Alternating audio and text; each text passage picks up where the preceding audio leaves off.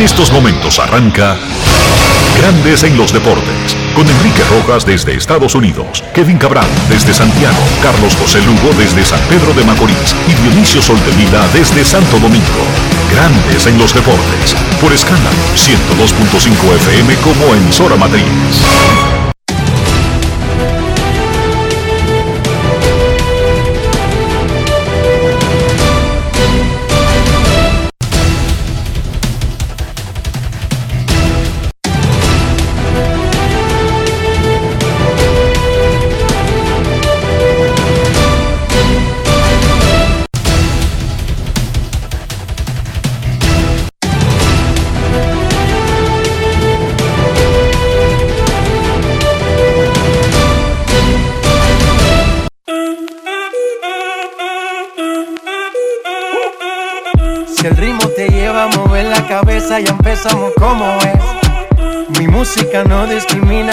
Así que vamos. Dionisio Sol de Vila, desde Santo Domingo. Mi música los tiene fuerte bailando y se baila así.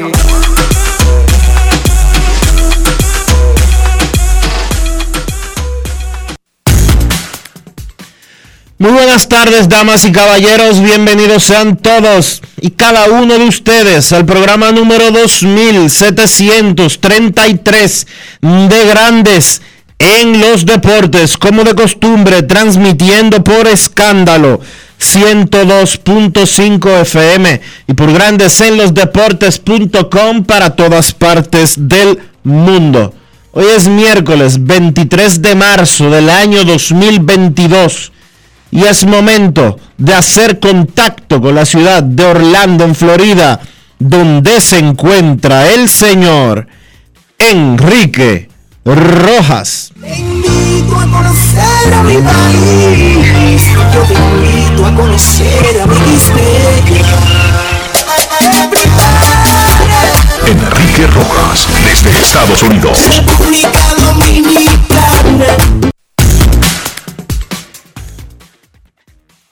Saludos Dionisio Soldevila, saludos República Dominicana, un saludo cordial a todo el que escucha Grandes en los Deportes en cualquier parte del mundo. Hoy, separados por apenas seis millas entre un campamento y otro, los mellizos de Minnesota presentaron a Carlos Correa y los Medias Rojas de Boston a Trevor Story con seis millas de distancia entre ambos campamentos primaverales y con media hora de diferencia en el inicio de las ceremonias en Fort Myers. Ayer fue el día tope para que jugadores y equipos intercambiaran cifras para el arbitraje salarial. Rápidamente, arbitraje salarial es un proceso al que tienen derecho los jugadores de grandes ligas con tres años de servicio. Recuerden que un año de servicio no tiene nada que ver con un año calendario en que un pelotero aparezca en grandes ligas. Un año de servicio es cuando un pelotero acumula 172 días en el roster activo. No tiene nada que ver con tiempo de juego. Eso lo decide el manager, es tiempo en el roster. Cada vez que un pelotero acumula 172 días en el roster de un equipo de grandes ligas, agrega un año de servicio. Los peloteros con tres años de servicio pueden ir a arbitraje por tres años antes de ser elegibles por primera vez a la agencia libre. Hay un grupito, un pequeño grupo de jugadores que antes de tener tres veces 172 días pueden ir al arbitraje. El 22%, el 20%, ahora cambió con el pacto laboral colectivo, de los jugadores que más tiempo de servicio tienen sin completar los tres, son llamados Super 2. Como que es un super arbitraje porque no tiene los tres, pero se acerca a los tres años de servicio. Ok, ya esa fue la pequeña eh, recuento histórico de lo que, lo que significa ir al arbitraje.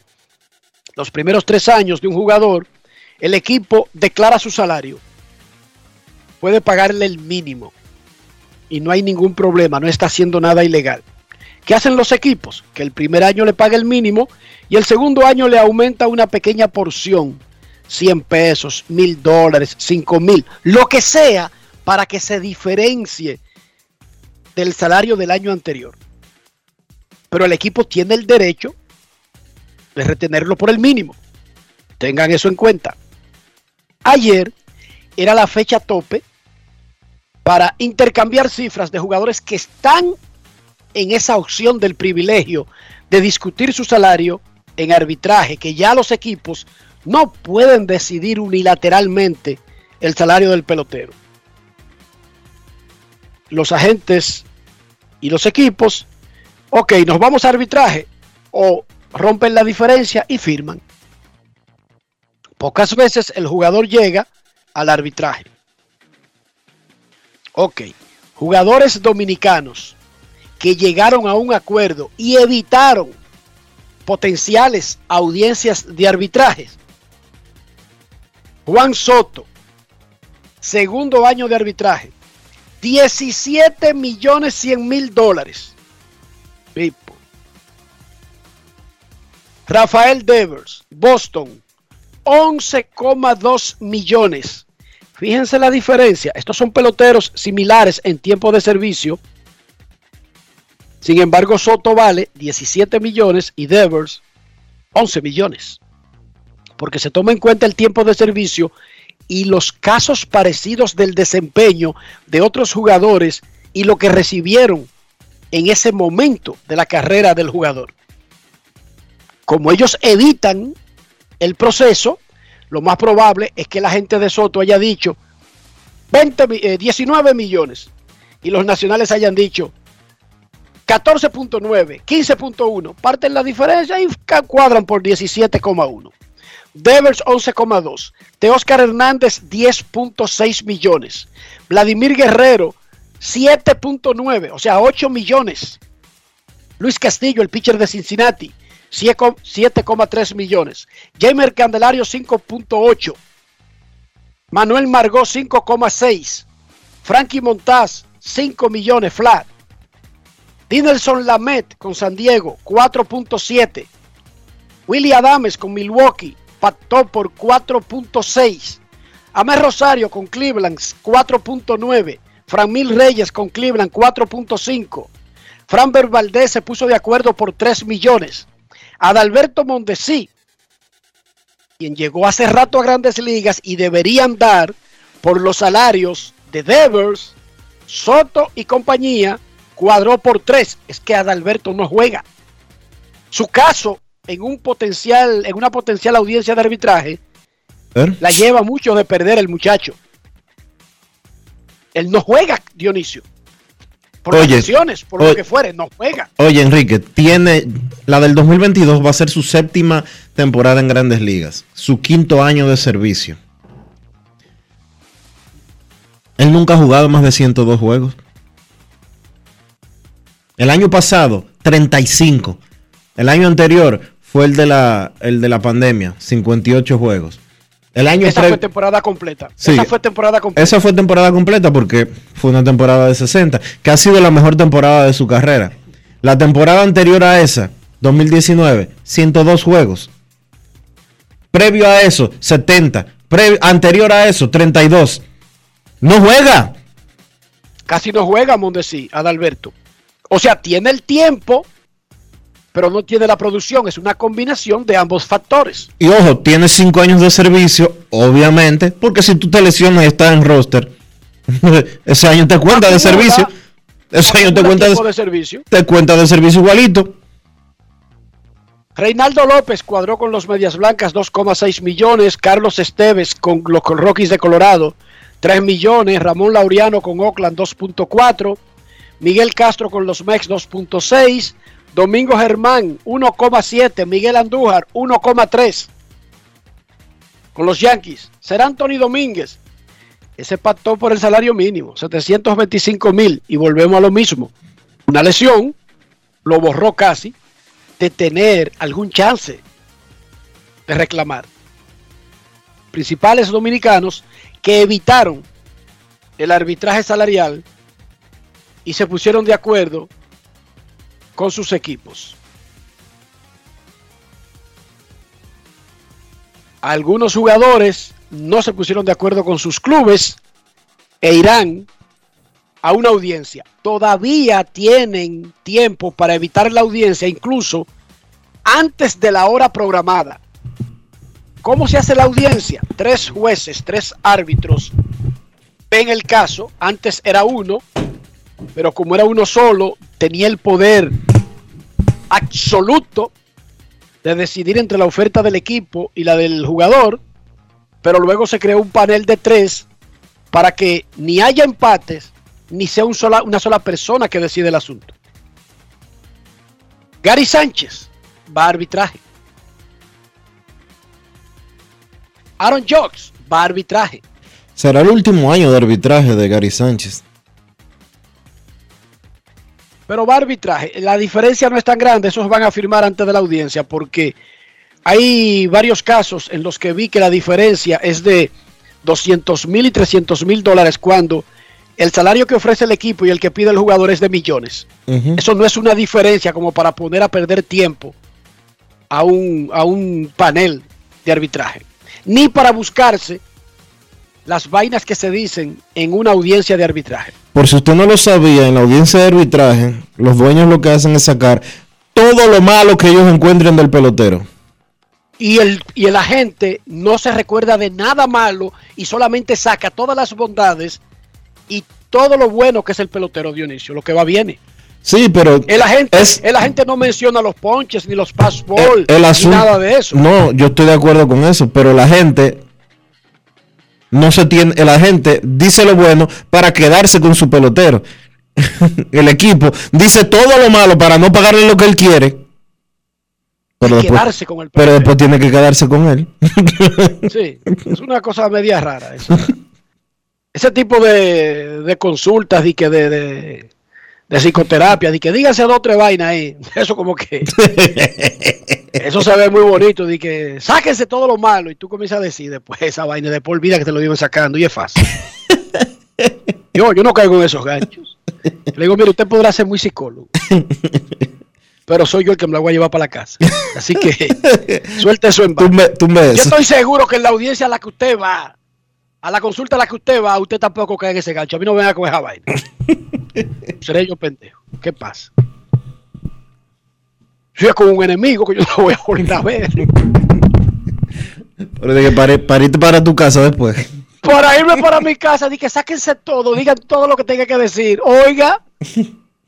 Y le sacó la lengua. Uh, fallaste conmigo. Yo, yo estoy perfectamente bien. Y es fácil. Yo soy feliz. Yo soy happy. Los mellizos de Minnesota presentaron a Carlos Correa como su última adquisición. Vamos al campamento de los mellizos. Miguel Sanó, dominicano, quien ya es un veterano, recordamos todavía cuando Miguel Sanó vivía eh, primero tratando de llegar a grandes ligas, luego subir a grandes ligas.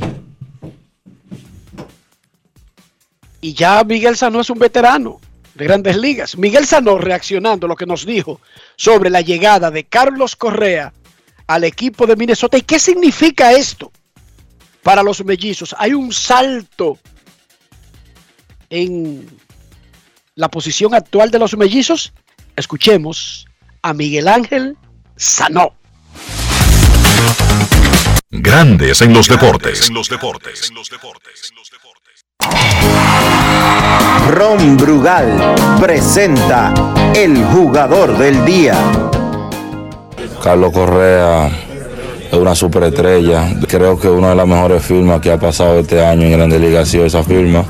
Y más que nuestro equipo lo, lo firmó. Correa es uno de los mejores toques de la Grande Liga, de los que mejor run tiene para both sides. Y tiene un brazo plus y él es una- un, un atleta que ha jugado Serie Mundial, ha estado en todo tipo de situaciones en béisbol.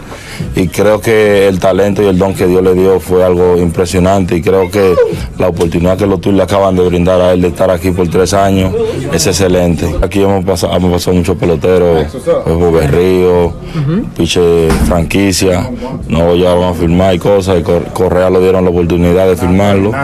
Eh, me siento contento porque lo que estoy buscando yo es que mi equipo progrese, que tengamos un campeonato como equipo. Y creo que cuando tenemos ya personas así, de esa categoría que han estado en playoff, que han estado en serie mundial, que han ido a finales, ¿tú me entiendes? Son cosas que, por más que tú veas, nos brindan a nosotros un momento de, de paz, que nos pueden portar algo positivo en la campaña para nosotros también tener éxito competitivo. Yo desearía así que el equipo tenga un par de piches más, piches de nombre, de respeto, y creo que es una, una buena oportunidad que el equipo nos daría a nosotros como los peloteros de traernos unos cuantos piches más. Y si eso pasa, el equipo se pone mejor todavía. Ron Brugal presento el jugador del día. Disfruta con pasión lo mejor de nosotros. Brugal, la perfección del ron. Grandes en los deportes. Si Miguel Sanó no estuviera jugando béisbol, sería locutor de Radio Mil informando. No me cabe la menor duda. ¿Ustedes, escu- ustedes escucharon esa voz? ¿Cómo? Oigan bien, si Miguel Sanó no estuviera jugando pelota, yo no tengo la menor duda de que con la con el entrenamiento adecuado, con la preparación del lugar, sería locutor de Radio Mil informando o de noticiario popular. Consciente de que el hombre vive en un mundo de ideas que chocan, entrecruzan y a veces se organizan a sabienda. Pero con la voz de Miguel Sanó, no con la mía. No tengo la menor duda. Eh, seguimos con nuestras eh, existencias. Luis Castillo no estará a tiempo para comenzar la temporada. No es que está lesionado. Tiene, dice Cincinnati, una pequeña molestia en el hombro, pero él está aparando. Lo que pasa, dicen ellos, es que esto es natural, normal, en los primeros días de la preparación, pero como todo comenzó tarde y para el colmo, por el asunto de las visas y lo demás, Luis Castillo llegó más tarde, llegó el día 14 y no comenzó a trabajar hasta el 15, eso es la semana pasada. Él está detrás en la preparación. Dice el manager David Bell que ahora mismo él está tirando, aparando de entre 60 y 75 pies. En buen dominicano, perderse. en buen dominicano, no hay forma de que ese señor esté listo para el inaugural. No es que no ha tirado ni siquiera un juego. No Ya, hay forma, tengo- ninguna. Y por eso aprobaron la regla esa de que 28, el roster de 28 hasta mayo. Porque Hay tienen... jugadores que están en República Dominicana todavía que están firmados. Sí, sí. eh, en buen como dicen por ahí, los managers están en para con los abridores. Porque no van a estar listos. Lo decía Dave Roberts aquí en Grandes en los Deportes la semana pasada. De que va a haber muchos piggybacks comenzando la campaña. Ayer, la Asociación de Peloteros y la Oficina del Comisionado se pusieron de acuerdo para expandir los rosters de 26 a 28 jugadores, pero solamente las primeras tres semanas. Ya el primero de mayo, los rosters tendrían que ser normales, de 26 jugadores. Le dan dos peloteros extra para que, digamos, completen, repartan la carga de trabajo por lo corta que ha sido la primavera de este año. También se pusieron de acuerdo sobre ahora que el bateador designado es una figura universal en ambas ligas mayores, crearon una regla para proteger a los jugadores y ahora mismo en esa lista creo que hay un solo pelotero, pero para proteger a todos esos jugadores que además de ser pitchers son bateadores de sus equipos. Entonces, cuando en el pasado, hasta el 2021, si un equipo tenía un jugador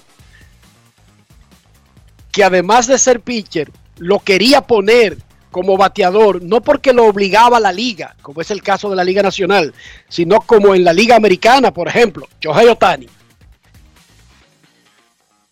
si le dan dos palos, si le pasa algo pichando y lo tienen que sacar de una vez, el equipo perdía al pitcher y al bateador.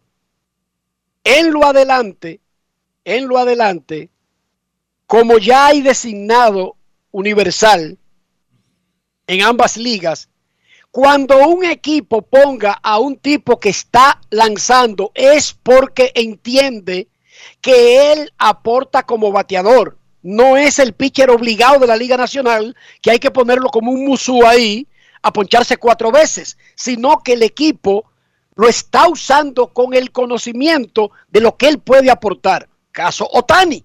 Ahora, cuando ese tipo salga de lanzar, el equipo tendría la opción de mantenerlo como designado el resto del juego. Son pocos casos. Anyway, Otani, hay un par más que se nos escapan, pero no de manera regular, pero que sí podría poner a sus equipos a pensar que ahora que hay bateador designado es un sacrificio dejar batear a un tipo y si lo dejan batear es porque consideran que es mejor bateador que el guajalote que está sentado ahí y que batea por los otros pitchers del equipo. Ahora no lo va a perder el bateador en esa nueva regla. Dice Grandes Ligas que con eso se podría incentivar a que tipos fueran peloteros de, de, de, de, dos vías. Yo no creo que eso vaya a poner a decidir a un pelotero a ser bateador y pitcher, pero bueno, por lo menos digamos que Otani está protegido de que si sale en el tercer inning, los angelinos no van a sacrificar esos dos o tres turnos que todavía le faltan en el partido. El corredor fantasma pero, regresa. Pero dime algo, ¿y la temporada pasada qué hacían los angelinos con, con Otani? ¿Lo sacaban del montículo y lo mandaban para los files? No, pero espérate, si le faltaba el turno en el próximo turno, Dionisio, pero no lo dejaban en el juego entero en los jardines, ¿entendiste?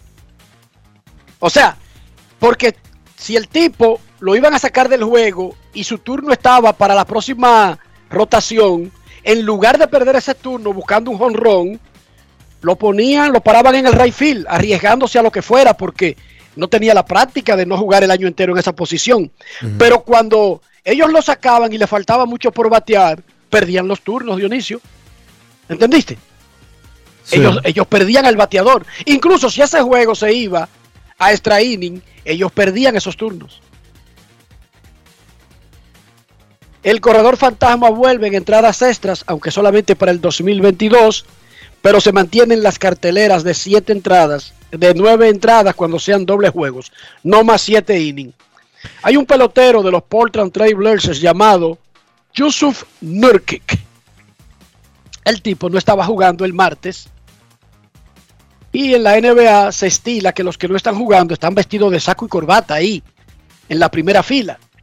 Después que terminó el partido entre los Pacers y los Trailblazers, se ve un video donde Norky cruza la cancha. Bien, él está en saco y corbata, él está en, no tenía corbata, pero él está de paisano. Eh, de civil. Y cruza la cancha y va donde un fanático, le quita el teléfono y lo jondea. Quizás el fanático voció algo, gritó algo, lo que sea. La NBA le acaba de cantar 40 mil dólares de multa. ¿Cómo? A Yusuf Nurki por fresco. Porque una cosa es que un fanático se pase, pero otra cosa es que un pelotero vestido de paisano, vestido de saco y corbata, luego de un juego se para de su asiento, no del banco porque no está jugando, por lo que fuere que estuviera diciendo el fanático, cruza la cancha, le agarra el teléfono y lo jondea para el público. Tú sabes que ahora 40 mil, coja ahí por fresco. Tú sabes que ahora falta la demanda del fanático contra, contra él, ¿verdad? Por fresco también. Y que Nosotros eso probable. Estamos de acuerdo que cuando un fanático se pasa, se ha sacado de la cancha, sí. se agrede, incluso hasta verbalmente al atleta. Ajá, pero no podemos aplaudir que un jugador que estaba incluso viendo el juego como fanático no le reclame, no, no le reclamó, le quitó el teléfono y lo jondió para el público. Oigan eso. Le dicen la bestia. Le toca comprarle un celular nuevo. Yo no sé, le toca mandarle un cheque de 40 mil dólares a la NBA arrancando el juego. Es lo que se averigua. El no, ni siquiera, se lo descuentan del salario. Los 40 iPhone acaba él de comprar. 40 iPhone. Y tiene Eh, que bueno, si es, el, ca- si es el 14, como 30 iPhone compró. Eh, exacto. Tiene que, tiene entonces que comprarle un celular nuevo al tipo porque, por- porque probablemente le rompió la pantalla con el jondión, como tú dices. Y ojo, Dionisio, recuerda que al fanático Bien. que tú le haces eso en la cancha, Bien. no es cualquier fanático. No, obvio que no. Ese es un tipo que está ahí courtside. Tiene- eso quiere decir que el tipo tiene billete. Eso quiere decir que el tipo tiene abogado. Eso quiere decir que viene demanda. Y que lo más probable es que como todo eso quedó grabado en video, a Nurkic le va a tocar transarse antes de ir a justicia. Lo que quiere decir que le terminará pagando 50 o 100 mil dólares a ese tipo. Y creo que fue en la cancha contraria. Peor todavía. Con más fe se lo hacen. No es fácil. It's not easy. Fue en Indiana, Señores. sí. Fue en Indiana el incidente. Fue el domingo en Indiana y ayer le, le- le- le pasaron la mocha a Jurk, a Nurk. Miren, señores, uno no sabe lo que pasa por cada cabeza, cómo se siente un ser humano. Y hemos dicho aquí que las prioridades de un ser humano no son las prioridades de otro ser humano.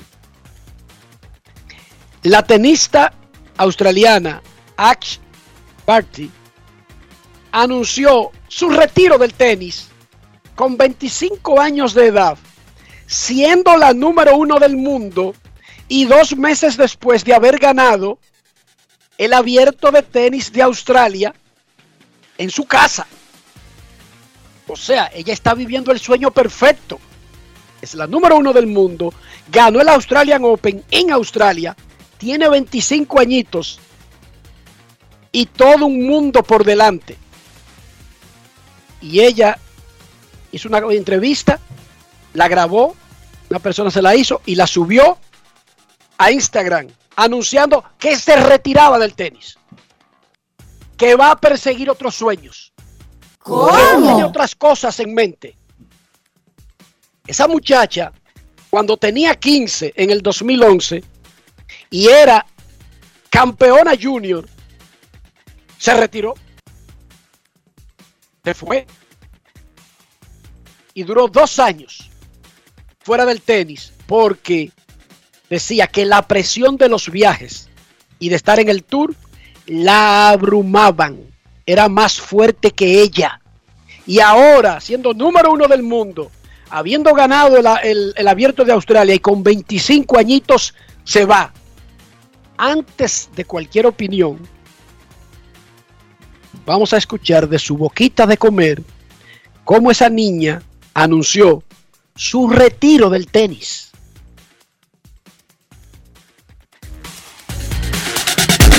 Grandes en los deportes. En los deportes. En Grandes en los deportes. Sonidos de las redes. Lo que dice la gente en las redes sociales. There's no right way, there's no wrong way. It's just my way. And this La verdad es que no hay forma adecuada o equivocada, sino que esta es, esta es mi forma. Esto es perfecto para mí, el poder hablar con ustedes, compartir esto con ustedes, con mi familia y mi gente querida. Y es que me voy a retirar del tenis. Es la primera vez que lo digo en público y es difícil decirlo, pero estoy contenta y lista y, y sé que en estos momentos en mi corazón que esto es lo correcto. Lo, lo he hecho antes, pero de una forma diferente y la verdad es que me siento agradecida de todo lo que el tenis me ha dado. Me ha dado todos mis sueños, pero sé que es el momento adecuado para, para alejarme y perseguir otros sueños. Y es hora de soltar la raqueta. and yeah, and to, to put the rackets down. Sonidos de las redes. Lo que dice la gente en las redes sociales. Grandes en los deportes. Las prioridades de un ser humano no establecen la regla general para los otros seres humanos. Usted pensaría que es un sueño. Ir detrás del gran dinero, la fama, un lugar en la historia. Pero hay niñas de 18 años que van a un convento y se hacen monjas. y son lindas, son atractivas, y su misma familia le pregunta, no, ¿cómo harás eso?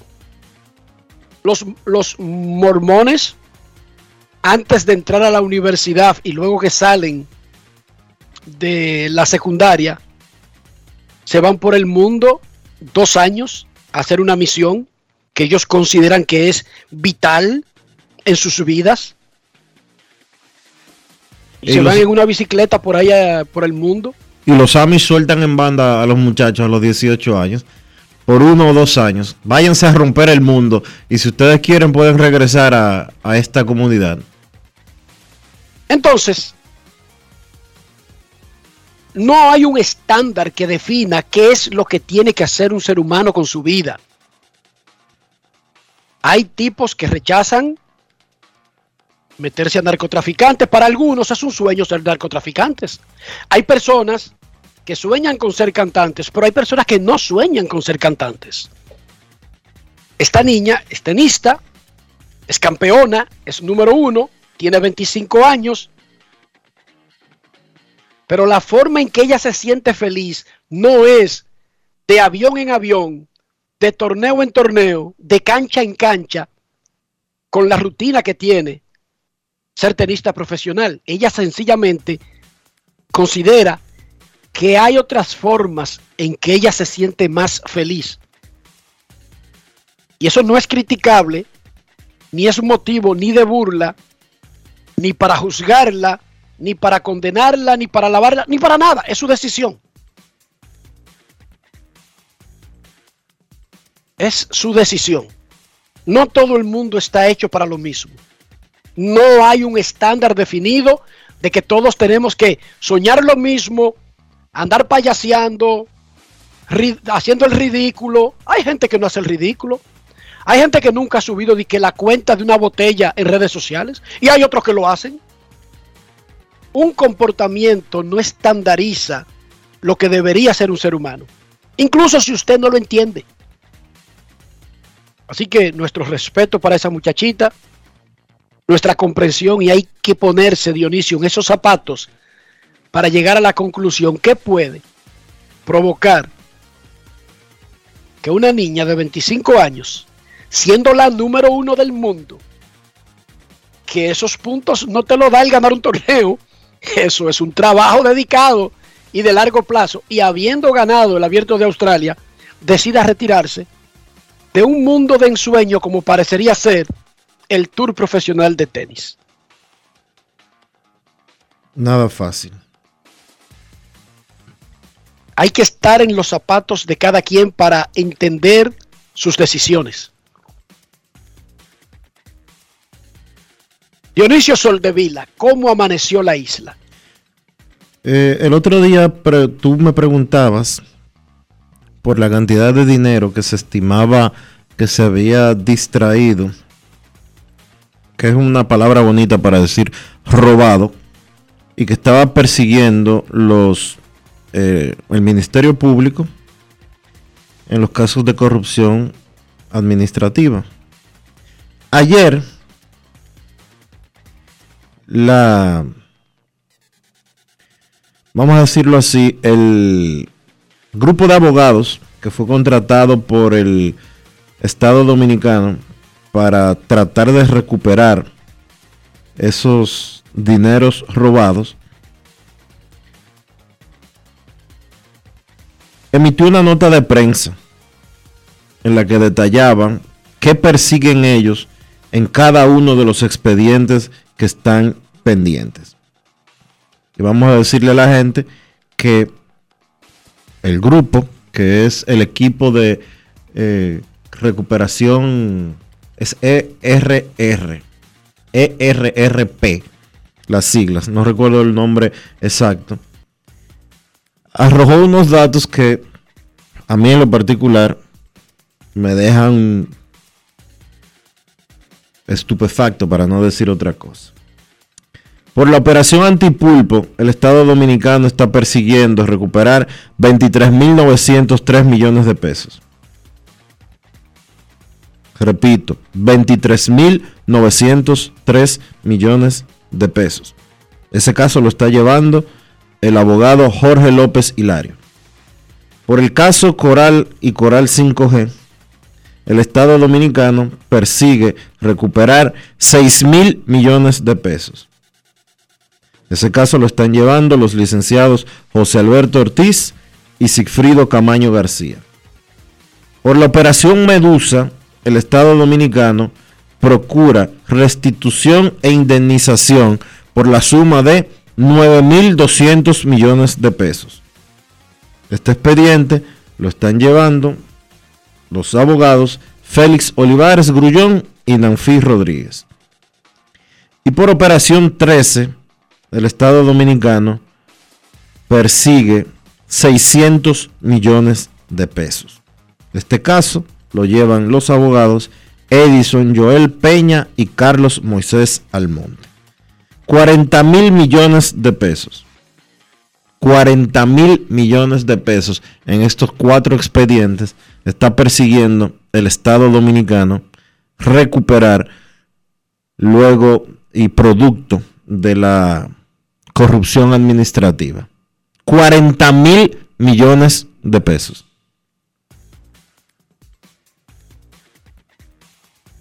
Pero algunos en el país prefieren decir y enfocarse que un huevo cuesta 20 centavos más que hace dos años. Ese es el tema importante, esa es la parte medular de lo que pasa en la sociedad dominicana.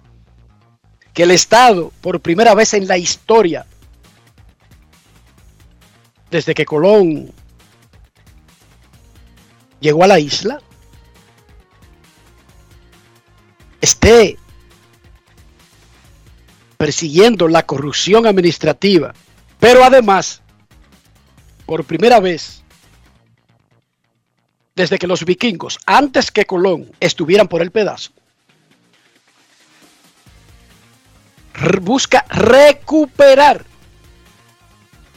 parte del botín. Lo más importante para algunos es que un huevo cuesta 20 centavos más. Esa es la noticia del día para algunos, todos los días. Algunos y algunas. Ojalá que esto llegue hasta el fondo. Si hay alguien culpable, que se declare culpable. Si robó, que se le quite lo robado. Si hay alguien que por una confusión o por falta de pruebas no es encontrado culpable, que sea liberado. Pero que la justicia prosiga su rumbo. Para mí eso es más importante a que un huevo hoy cuesta 20 centavos más que hace un año. Para mí. Pero yo no represento el universo de los seres humanos. Yo sé que para otros lo más importante hoy, a las 12 y 37 del mediodía del 23 de marzo, no es que por primera vez en la historia se está persiguiendo la corrupción administrativa. No, lo más importante es que un huevo cuesta 20 centavos más que hace un año. Sin importar los factores que incidieron. La guerra en Ucrania, el alza de los combustibles, la pandemia. No, que las gallinas se pusieron más, más exquisitas. No, no, no, no. Sin importar, no, Para algunos eso es lo más importante. Que un huevo cuesta 20 centavos más que hace un año. Pero yo soy un tonto. Yo estoy muy optimista con este país por ver que por lo menos se está haciendo el intento de finalmente crear un régimen de consecuencias que nos va a llevar un tiempo establecerlo, pero que una vez establecido, seguramente hará pensar a las futuras generaciones de funcionarios lo que podría ocurrirle, que nunca le había ocurrido, porque no existía esa cultura, pero yo estoy muy feliz con lo que se está tratando de establecer, de que exista un cuco, un miedo, un temor, un régimen de consecuencias. Incluso eso me hace tan feliz que doy los jodidos 20 chele extra por el jodido huevo. Tranquilo. Yo. Y me disculpan que yo sé que no represento a la mayoría, porque yo sé que ahora mismo muchos están más preocupados que un huevo cuesta 20 cheles más que hace un año. Grandes en los deportes. Grandes en los deportes. En los deportes. Yo, disfruta el sabor de siempre con harina de maíz mazorca y dale, dale, dale, dale. La vuelta al plato, cocina arepa, también empanada. Juega con tus hijos, ríe con tus panas, disfruta en familia, una cocinada. En tu mesa la silla nunca tan contada. Disfruta el sabor de siempre con harina de maíz mazorca y dale, dale, dale, dale. La vuelta al plato, siempre felices, siempre contento. Dale la vuelta a todo momento. Cocina algo rico, algún invento. Este es tu día, yo lo que siento. Tu harina de maíz mazorca de siempre, ahora con nueva imagen. No pongamos el mundo de los niños en pausa. Vacúnalos y protégelos contra el COVID-19. Jornada de vacunación para niños de 5 a 11 años. Un mensaje del Ministerio de Educación, el Ministerio de Salud Pública y Vacúnate RD. Grandes en los deportes. En los deportes.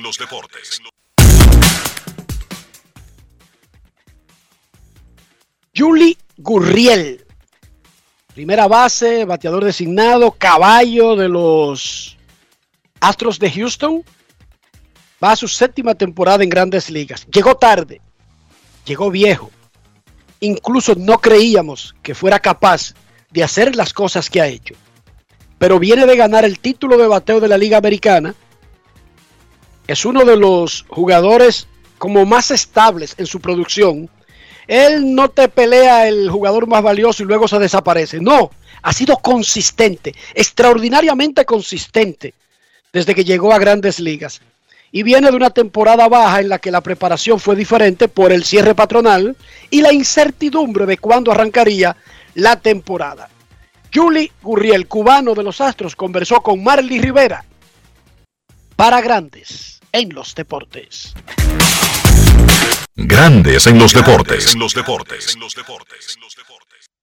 Julie, primero que nada, ¿cómo estuvo la preparación en la temporada muerta, especialmente cuando no sabíamos, verdad, cuándo iba a empezar todo esto? Excelente, excelente preparación, pero bueno, ya después que, que el, parón es bien difícil, ¿no? Porque eh, nunca sabemos, ¿no? De, de cuándo va a empezar uno y, y- y la preparación hasta dónde va a llegar, ¿no? Y entonces es bien difícil, no solo para nosotros, sino también para los preparadores físicos de nosotros, ¿no? Y, y verdad que, que es algo que, que no se debe hacer, es lo que dijimos, pero bueno, gracias a Dios rápidamente se arregló todo. ¿Cómo era la rutina tuya cuando estabas en el off-season? Bueno, principalmente físico, ¿no? Eh, trabajamos mucho físico, pateamos tres días a la semana. Corriendo, levantando pesas. Exacto, corriendo dos días a la semana y, y manteniendo más o menos, arreglamos un poquito de cosas, pero bueno, más o menos la base del año pasado, de, la- de- de lo mismo que hicimos el año pasado. Juntamente con mi hermano, siempre hacemos un análisis bien general y todos los puntos que, que- que estuvieron eh, por debajo de la media, eh, lo tratamos de trabajar, ¿no? Principalmente en el bateo y ese fue el punto. En el oeste estaba habiendo muchos cambios. Oakland está, bueno, haciendo verdad una venta completa de casi todos sus jugadores. Ha mejorado Seattle un poco, sabemos lo que pueden hacer los angelinos, pero ustedes siguen siendo favoritos. Sí, sí, estamos viendo bueno, todos los movimientos que están haciendo los equipos. Ya prácticamente cuando, cuando comienza la temporada, ya tú ves a simple vista los equipos que, que están llamados a competir, ¿no? Y, y en la zona de nosotros ya hemos visto que, que- que los Oakland es el único equipo que, que ha tratado de salirse de sus jugadores principales, pero los demás han tratado de añadir piezas a su equipo. Entonces ya sabemos que hay cuatro equipos que van a querer competir, pero el equipo de nosotros prácticamente se mantiene el mismo. Cuando tú ves un- una gerencia, una organización que prácticamente mantiene sus jugadores y a la vez añade jugadores, ya tú sabes que, quiere competir, ¿no? Y entonces eso lo llena uno de, energía y, y- a seguir de, tratar de seguir, bueno, siendo uno de los, equipos comandados de esta, esta situación. Grandes en los deportes.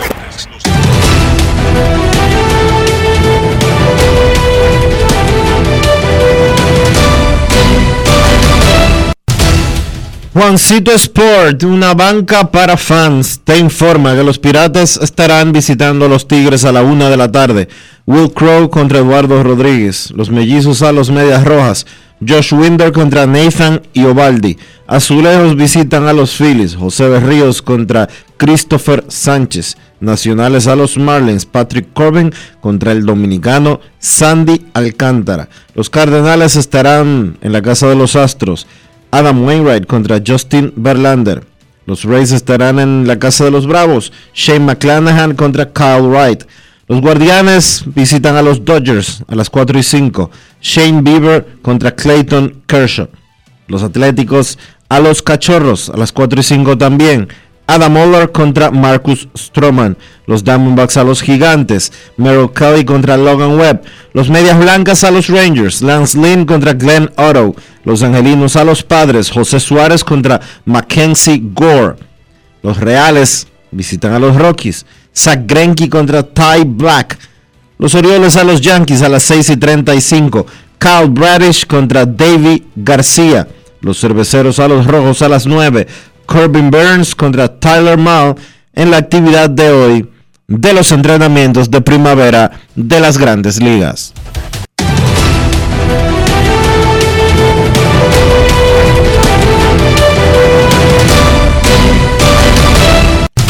Juancito Sport, una banca para fans, la banca de mayor prestigio en todo el país, donde cobras tu ticket ganador al instante en cualquiera de nuestras sucursales. Visítanos en juancitosport.com.do y síguenos en arroba rd Juancito Sport.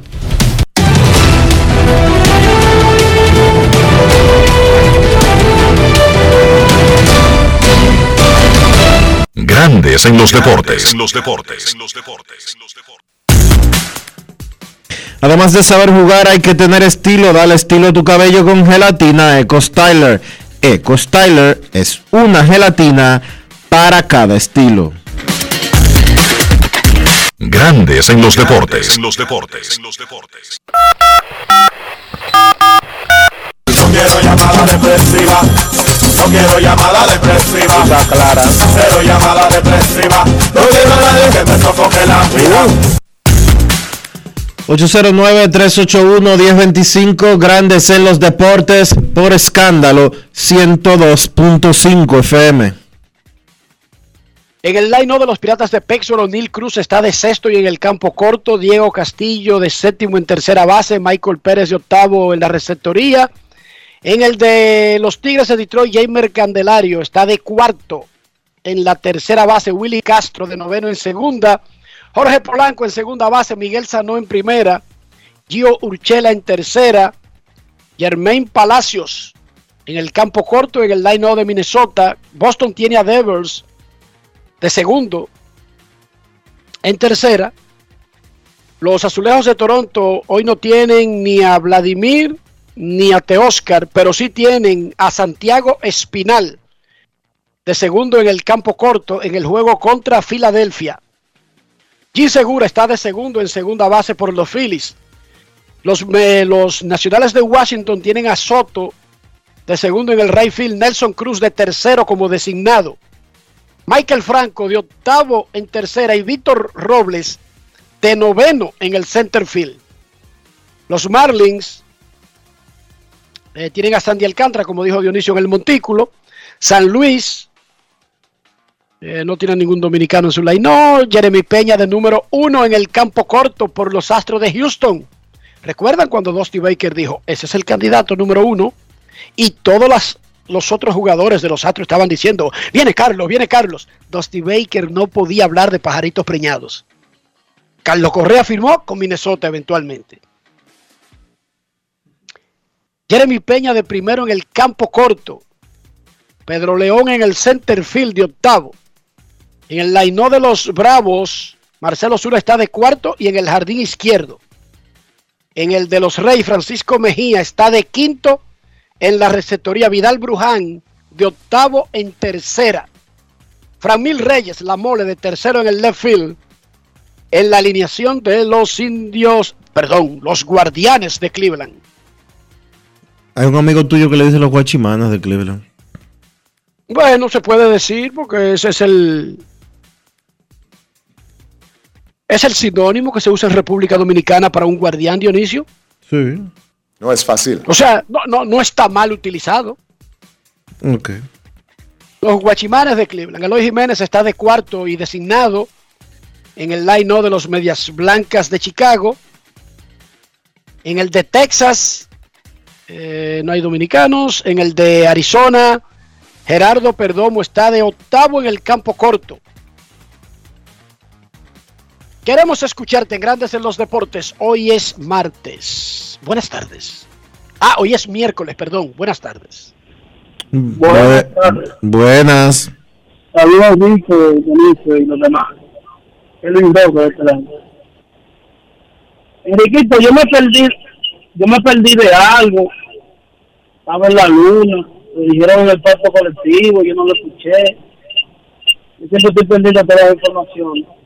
Pero eso que pasó ayer en el juego de los Yankees, con Montgomery, David, que salió en el primer inning y Bulo entró de nuevo en el segundo. Eso es parte del entrenamiento. Se ponen de acuerdo con los managers o es una nueva regla. Lo escucho en el aire. Es, eso, eso ha estado usándose hace varios años en los entrenamientos. Que si un manager en entrenamientos, en entrenamientos, y eso, y de hecho, eso fue para los entrenamientos recortados, creo que del 2020. Si un manager siente que un pitcher ya se ha pasado de la cantidad de lanzamientos que quisiera que hagan una entrada, lo puede sacar y luego ponerlo comenzando otra entrada. En el caso de Jordan Montgomery le fue mal la primera vez y le fue mal la segunda, pero eso es normal en los entrenamientos desde hace un par de años. Porque recuerden, son entrenamientos primaverales, es para prepararse. Y entonces el manager ve que el tipo por alguna razón como que se le hace se le hace difícil terminar ese inning, le quita el estrés de terminar el inning y vuelve y comienza de nuevo set con las bases limpias. Eso no es nuevo. Sucedió ayer, pero no es nada nuevo en los entrenamientos de grandes ligas. Gracias por tu llamada. Lo más importante es que un huevo cuesta 20 centavos más que hace dos años. Bueno, la gente puede medir sus vidas en relación al precio de los huevos. Yo sé que sí. Yo lo veo un poco tonto, pero no me atrevería a juzgar al que mida su existencia en base al precio de un huevo. Hay otras cosas que miden cómo va una sociedad, más allá del precio de un huevo. Queremos escucharte. Buenas tardes. Hola. Eh, un huevo cerrado, un ajero, o o que pase el día 9, porque no es un, para, un parámetro. Oye, más emocionante. Yo creo que a mí me gusta más los bateos, pero yo quiero que este año sea de bateo y no de picheo. Gracias. Recuérdate que, gracias por tu llamada, recuérdate que lo bonito, lo feo, lo emocionante, lo apático, es muy subjetivo. Eso dependerá de cada elemento. O sea, ¿Qué es la belleza? ¿Cuál es el modelo que, a un ser humano o a una gran porción de los seres humanos le, le, despierta placer? O sea, ¿por qué la Mona Lisa es bonita? ¿Por qué vale esos cuartos? El David, eh, qué sé yo, alguna canción, eso es subjetivo. Imagínese usted, a mí me gusta Julio Iglesias todavía. Y Dionisio, ¿qué es lo que tú oyes actualmente, Dionisio? Yo oigo de todo. De hecho, tú sabes que. No, tú, no oyes de todo. A ti te gusta algo específicamente. Porque tú, tú nunca has puesto un disco de Julio Iglesias en tu carro. Andando en ese carro. Así que no diga a la gente que, que tú oyes de todo. Eso es falso. Tú nunca has puesto una de las canciones que a mí me gustan en ese carro. Ajá. Por lo tanto, no, nunca. Yo nunca he escuchado, nunca a Julio Iglesias, a Camilo Sesto, a Leo Dan, a Leo Fabio, a Dani Daniel, a ninguna de esa gente. Yo pongo, la he escuchado en el carro tuyo. No, yo pongo escándalo. No está bien. Pero que eso no tiene que ver con escándalo. Tú dijiste que a, mí, a ti te gusta todo. Mentira, tú no oyes ah, todo. A mí me gusta todo. Todo eso que tú oyes, yo lo escuchaba, eh, eh, me gusta porque lo escuchaba con, mi papá, que ponía, eh, disfrutaba mucho de esa música también. Ah, bueno, tú lo que no haces es ponerla en tu radio. Sí, ¿Tú sabes qué me ha pasado? me- ¿Tú sabes qué me pasó últimamente? Que tengo tantas cosas en la cabeza que yo ni, ni lo subo mucho al radio. ¿Te ha pasado eso alguna vez? Como que te entretienes pensando. Bueno, sí, eh, pero yo soy de la gente que sube el radio.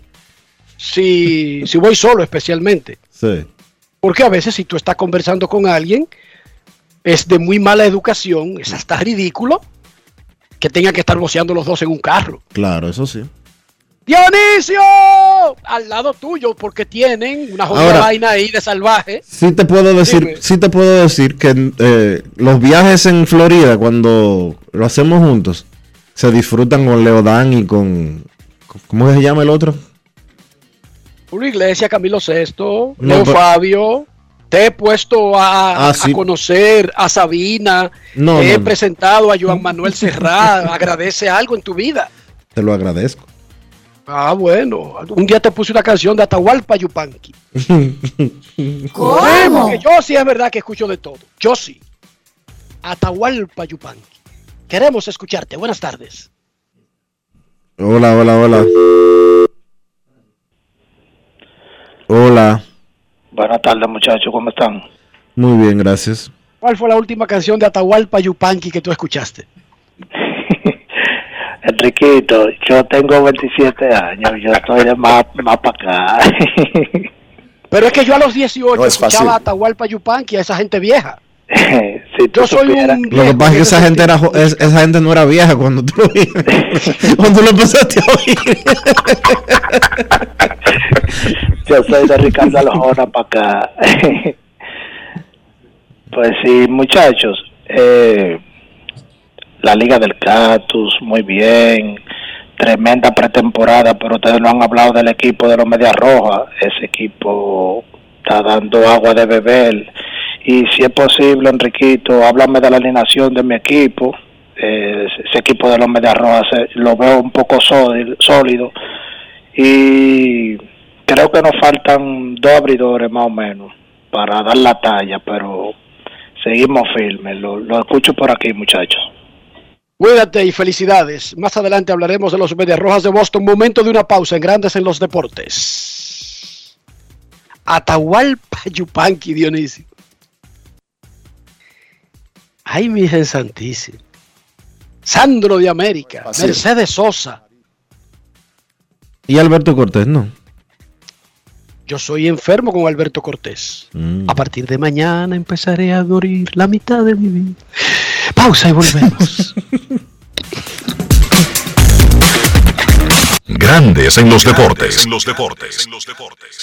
Pero mijo, ¿y por qué el combustible ha subido tanto? Ma, lo que sucede es que el barril de petróleo está subiendo toda la semana.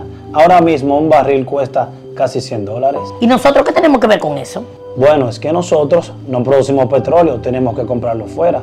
Asimismo, hay un sinnúmero de países que están sufriendo la misma crisis. Para hacer frente a esta crisis internacional, el gobierno ha destinado más de 17.500 millones entre 2021 y 2022 para que los dominicanos no paguen combustibles más caros. Ministerio de Industria, Comercio y MIPIMES. Yo, disfruta el sabor de siempre con harina de maíz mazorca y dale, dale, dale, dale. La vuelta al plato, cocina arepa, también empanada. Juega con tus hijos, ríe con tus panas, disfruta en familia, una cocinada. En tu mesa la silla nunca tan contada. Disfruta el sabor de siempre con harina de maíz mazorca y dale, dale, dale, dale. La vuelta al plato, siempre felices, siempre contento. Dale la vuelta a todo momento. Cocina algo rico, invento. Este es tu día, yo lo que siento. Tu harina de maíz mazorca de siempre, ahora con nueva imagen. Amigo conductor, se acabaron los problemas de mantenimiento y embellecimiento automotriz con los productos Lubristar. Dale brillo y vida a la pintura de tu vehículo con nuestra cera brillador en spray. Para el interior y asientos tenemos brilladores y limpiadores a base de silicona líquida y en gel. También tenemos el spray Tire Shine para brillar los neumáticos y demás partes plásticas. Y para el mantenimiento en general, Lubristar también cuenta con aditivos para el combustible y el aceite del motor, fluidos hidráulicos y de frenos, culan, penetrantes, espumas, limpiadoras y muchos más. Lubristar, productos de calidad internacional que cuidan tu vehículo y tu bolsillo también. Distribuye importadora Trébol. Hola Rolando, ¿y en qué tú estás? Aquí, eliminando la delincuencia. Oh, ¿y cómo? Es que soy parte del programa integral Mi País Seguro, porque además de tener más policía, mejor vigilancia, ponemos iluminación en las calles, entregamos instalaciones deportivas a los barrios y damos capacitación para que la gente pueda conseguir empleo. Ah, porque no solo se trata de apresar delincuentes, sino de evitar que la gente se meta en eso, ¿verdad? Exactamente. El Ministerio de Interior y Policía hace que mi país cambie la inseguridad por un país seguro. Estamos cambiando. Presidencia de la República Dominicana. En Grandes en los Deportes. Fuera del diamante. Fuera del diamante. Con las noticias. Fuera del béisbol.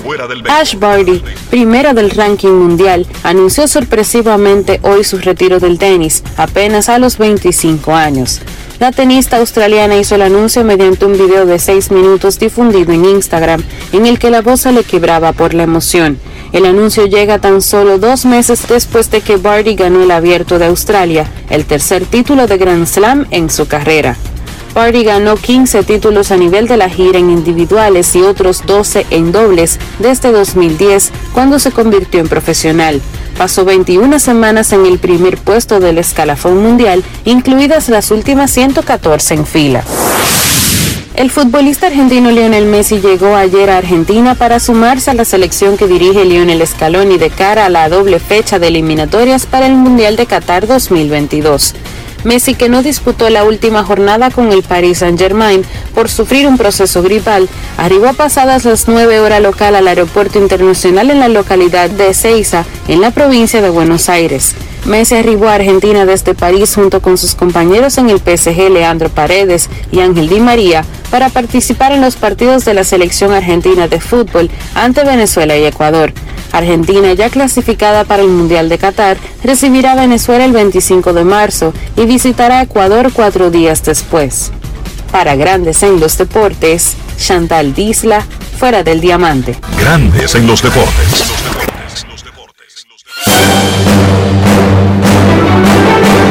Y ahora, un boletín de la gran cadena RCC Media. El exdirector de Progresando con Solidaridad, Héctor Medina, dijo en el sol de la mañana del grupo RCC Media que es falso que se entregaran tarjetas en combinación con establecimientos comerciales. Afirmó que quienes se las entregaban eran instituciones financieras. en el marco de la pandemia, un sistema temporal, utilizando emergencia la cédula porque no había otra forma de darse tarjeta a las personas en el marco de la pandemia. Ok.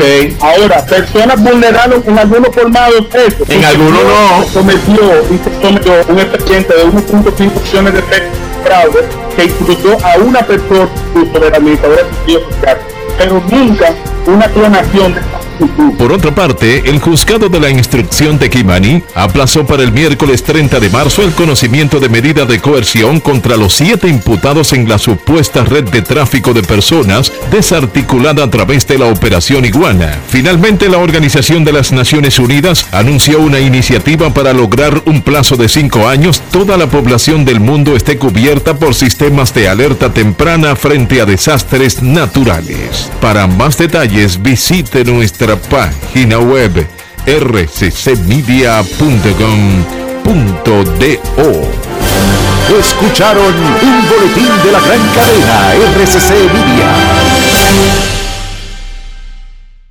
Pero mijo, ¿y por qué el combustible ha subido tanto? Ma, lo que sucede es que el barril de petróleo está subiendo toda la semana. Ahora mismo un barril cuesta casi 100 dólares. ¿Y nosotros qué tenemos que ver con eso? Bueno, es que nosotros no producimos petróleo, tenemos que comprarlo fuera.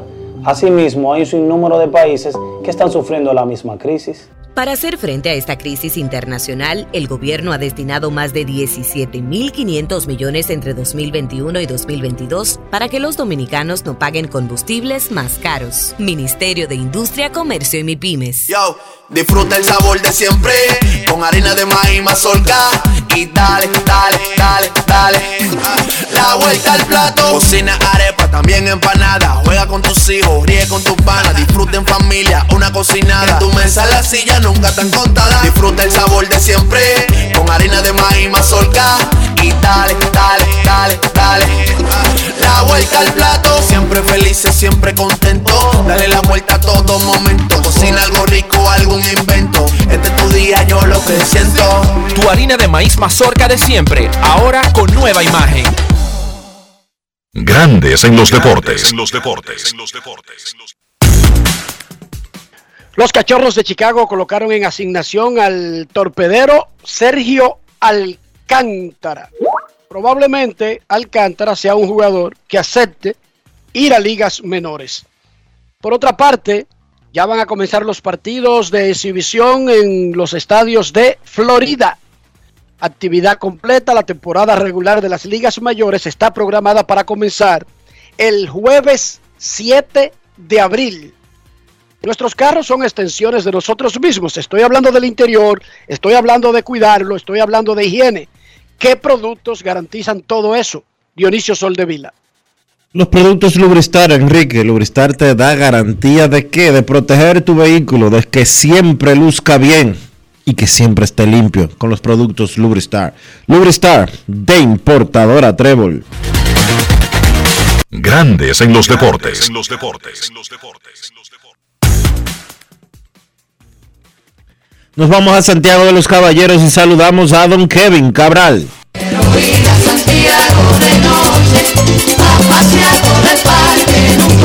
Kevin Cabral, desde Santiago.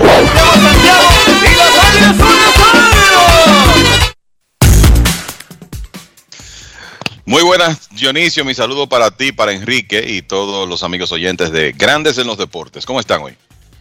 Muy bien, Kevin. Estamos muy bien. Presentaron hoy a Trevor Story, los Red Sox, presentaron a Carlos Correa, los mellizos de Minnesota, incluso el dueño de los... Esta gente educada, son, hacen las cosas diferentes. El dueño de los Astros, Jim Crane, el que lleva la voz cantante, acaba de publicar un comunicado en nombre de la organización. Se los voy a leer.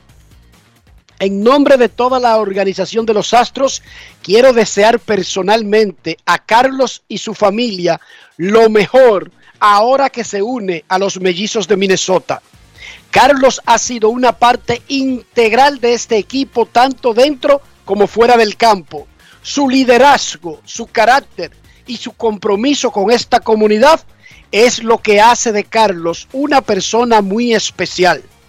Siempre será uno de los grandes jugadores de los Astros, un gran representante de la organización y un gran representante de la ciudad de Houston.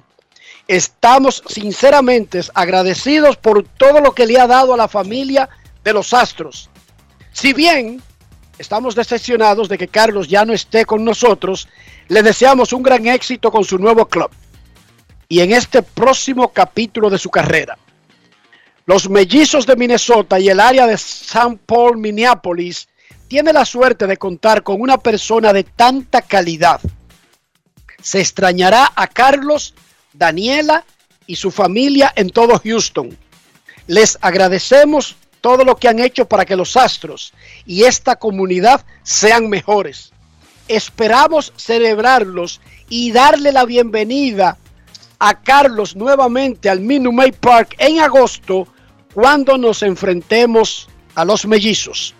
Muchas gracias, Jim Crane. Oigan el mensaje a un tipo que rechaza un contrato supermillonario y se va con otra franquicia.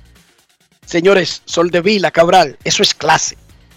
Es clase y hay que tomar en consideración también que Correa eh, firmó un contrato a corto plazo. Nada descarta que... Y que puede ser cambiado en tres meses a Houston. Y que nada descarta que él pueda regresar a Houston eh, en cualquier momento, ya sea en tres meses, como tú dices, o en un año o en dos años, si él hace, eh, si él ejerce eh, la cláusula de salirse del contrato. Entonces, no es bueno cerrarse puertas. Si Crane lo sabe, que es un veterano de mil batallas. Sí, definitivamente un gran gesto de, Jim Crane con un hombre que fue durante su tiempo ahí un jugador vital para esa franquicia, líder del, resurgimiento de los Astros como, como equipo contendor, parte de un equipo campeón, independientemente de las manchas que ese campeonato eh, pueda tener. Un gran productor en postemporada, yo creo que un, eh, un jugador que cualquier equipo quisiera tener, como más o menos dice Crane en su en esa nota de prensa que publicó. Yo, uno no sabe, muchachos, cómo transcurrieron esas negociaciones. De hecho, Carlos Correa le declaró a Marley ayer que él no escuchó en ese periodo final ahí ofertas de los astros, que no, no se produjo ese contacto. Pero yo les voy a decir la verdad, ese contrato que Correa aceptó Minnesota, quizás no, no, se lo aceptaba a Houston por ser su equipo original, pero me parece que para los Astros eso hubiera sido un excelente negocio si, si Correa hubiera dado esa oportunidad para poder retenerlo, porque en realidad lo que los equipos de grandes ligas tratan de evitar es el riesgo a largo plazo, en muchos casos. Y este es un contrato donde usted le va a pagar a un jugador estelar durante un año y si ese jugador decide después marcharse, pues el riesgo financiero es del jugador. Sin embargo, parece que los Astros ya, llegó cierto momento que entendieron que lo mejor que hacían era salir de la negociación. Exacto. Punto y bolita, muchas veces se reportan cosas y Correa lo que aclaró fue que no es verdad que existió esa última super oferta de último minuto, que eso no es verdad. Sí. Eso no existió. Ni los Astros nunca anunciaron eso tampoco. Fíjense cómo funcionan las cosas. Eso lo dice un periodista y lo dice otro y se convierte en una bola de nieve y se crea un ambiente. Pero dice Correa, no, yo no escuché de ninguna oferta. O sea, que lo que se diga, lo que se publique es otra 500. Pero a este que está aquí, a Carlos Correa, no hubo ninguna oferta después del lockout de parte de Houston. Exacto. Muchachos, la figura del opt-out o la opción de salirse de un contrato no es que es nueva, pero es más frecuente en los contratos que firman los peloteros actualmente. Trevor Bauer firmó un contrato con los Dodgers donde él tenía la opción de salirse luego del primer año por su situación eh, legal primero y luego por su situación con la parte legal dentro de grandes ligas, la decisión era fácil en contra de salirse. O sea, ¿quién anda desesperado por pagarle 40 millones a un pitcher o a un jugador o a quien sea con esos problemas? Honrón de Park contra Eduardo Rodríguez en el primer inning, los Piratas le ganan a Detroit 1 a 0. Entonces les decía, es más normal encontrar esos contratos que le dan la opción si el jugador considera que lo pone en una mejor posición salirse. El año pasado tenía esa opción, JD Martínez no lo hizo, no estaba en una condición, eh, no venía de un año donde ir al mercado era mejor que garantizar lo que ya tenía. Y el año que viene, este mismo año, pero cuando termine la temporada, podrá hacerlo el torpedero Sander Bogarts. ¿Por qué los jugadores hacen esto? Porque a veces hay posiciones o hay precios de los jugadores que son regidos por un mercado actual que por al, algunas veces es por un salto que lo provocan uno o dos jugadores, a veces es el mercado en general, pero cambia el mercado. Entonces, Sander Bogarts se vende en una extensión que le da como casi 20 millones de dólares anuales, creo que un poquito menos cuando se divide, Kevin, tú nos va a aclarar, pero esa posición tiene otro valor hoy. A cuando Bogars firmó ese contrato, con esa sabia oportunidad de poder salirse cuando el torpedero élite en lugar de 20 costara como cuesta ahora, 30 millones de dólares. Entonces, ¿cuáles son las probabilidades de que él se salga? ¿Qué tendría que ocurrir, Kevin? ¿Y cómo anda realmente el contrato que tiene y la edad que tiene Sander Bogars? Sí, y yo creo que es oportuno hablar de eso el día que Trevor Story es anunciado. Ya sabíamos que había firmado.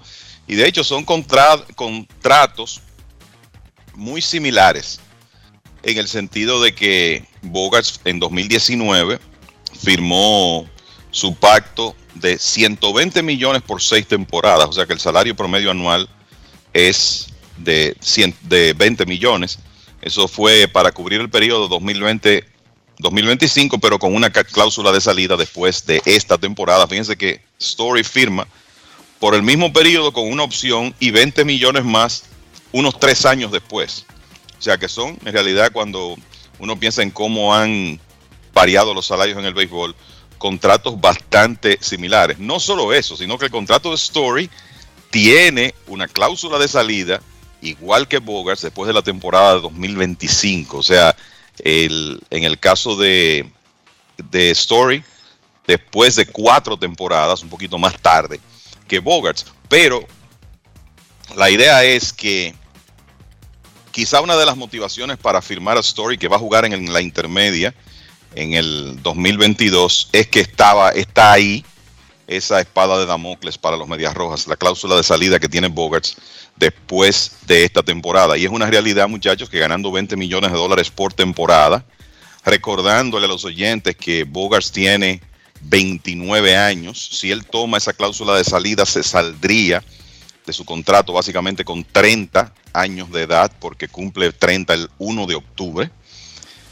pues él entraría a una situación donde probablemente va a recibir un salario promedio anual muy superior. Veamos los contratos que han conseguido eh, los torpederos que han firmado en este periodo, por lo menos algunos de ellos.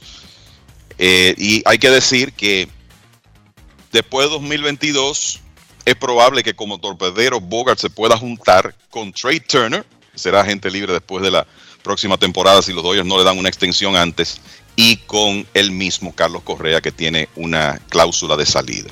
Entonces, me parece que cuando uno ve el salario promedio anual de Bogarts en la actualidad, la producción que ha tenido, la clase de jugador ofensivo y de pieza importante que ha sido para el equipo de, de los Medias Rojas, él luce bastante viable que él intente buscar un nuevo contrato que utilice esa cláusula de salida. Y una de las cosas que yo creo que Bogas, que tiene el perfil ofensivo para jugar tercera base en grandes ligas, eh, quizá él, va a tener que plantear es que estaría dispuesto a jugar otras posiciones porque la realidad es que sus métricas defensivas no han sido buenas en, en los últimos años jugando en el short. O sea que está esa, eso en el ambiente, esa posibilidad existe. Claro, todo va a depender de que Bogarts tenga una buena temporada en 2022 y que pueda permanecer saludable. Si eso ocurre, creo que las posibilidades de que él intente salirse del contrato o se salga del contrato serían altas. Y el equipo de los Medias Rojas tendría ese recurso de contar con Trevor Story en caso de que no puedan retenerlo o de firmar a Bogarts nuevamente, porque entonces pueden mover a Story a su posición original, que es el shortstop. Devers y Bogars están más o menos en el mismo territorio de que tienen un extraordinario valor por el bate, pero no los ayudan mucho las métricas defensivas para aumentar ese valor con su defensa. O sea, todo lo que ellos valen, lo valen por lo que pueden hacer con el bate e incluso posiblemente serían mejores en posiciones menos demandantes. Bogars en tercera y quizás Carita en primera base. Pero al mismo tiempo, ellos valen más vendiéndose en sus posiciones actuales que vendiéndose en las posiciones a las que pasen, que no tengo la menor duda de que pasarían, pero con un contrato. no sin contrato. Así es. Antes de, nunca antes de. nunca antes de. O sea, para Bogart. ¿Cómo, cómo firmó Manny Machado? ¿Cómo firmó Manny Machado?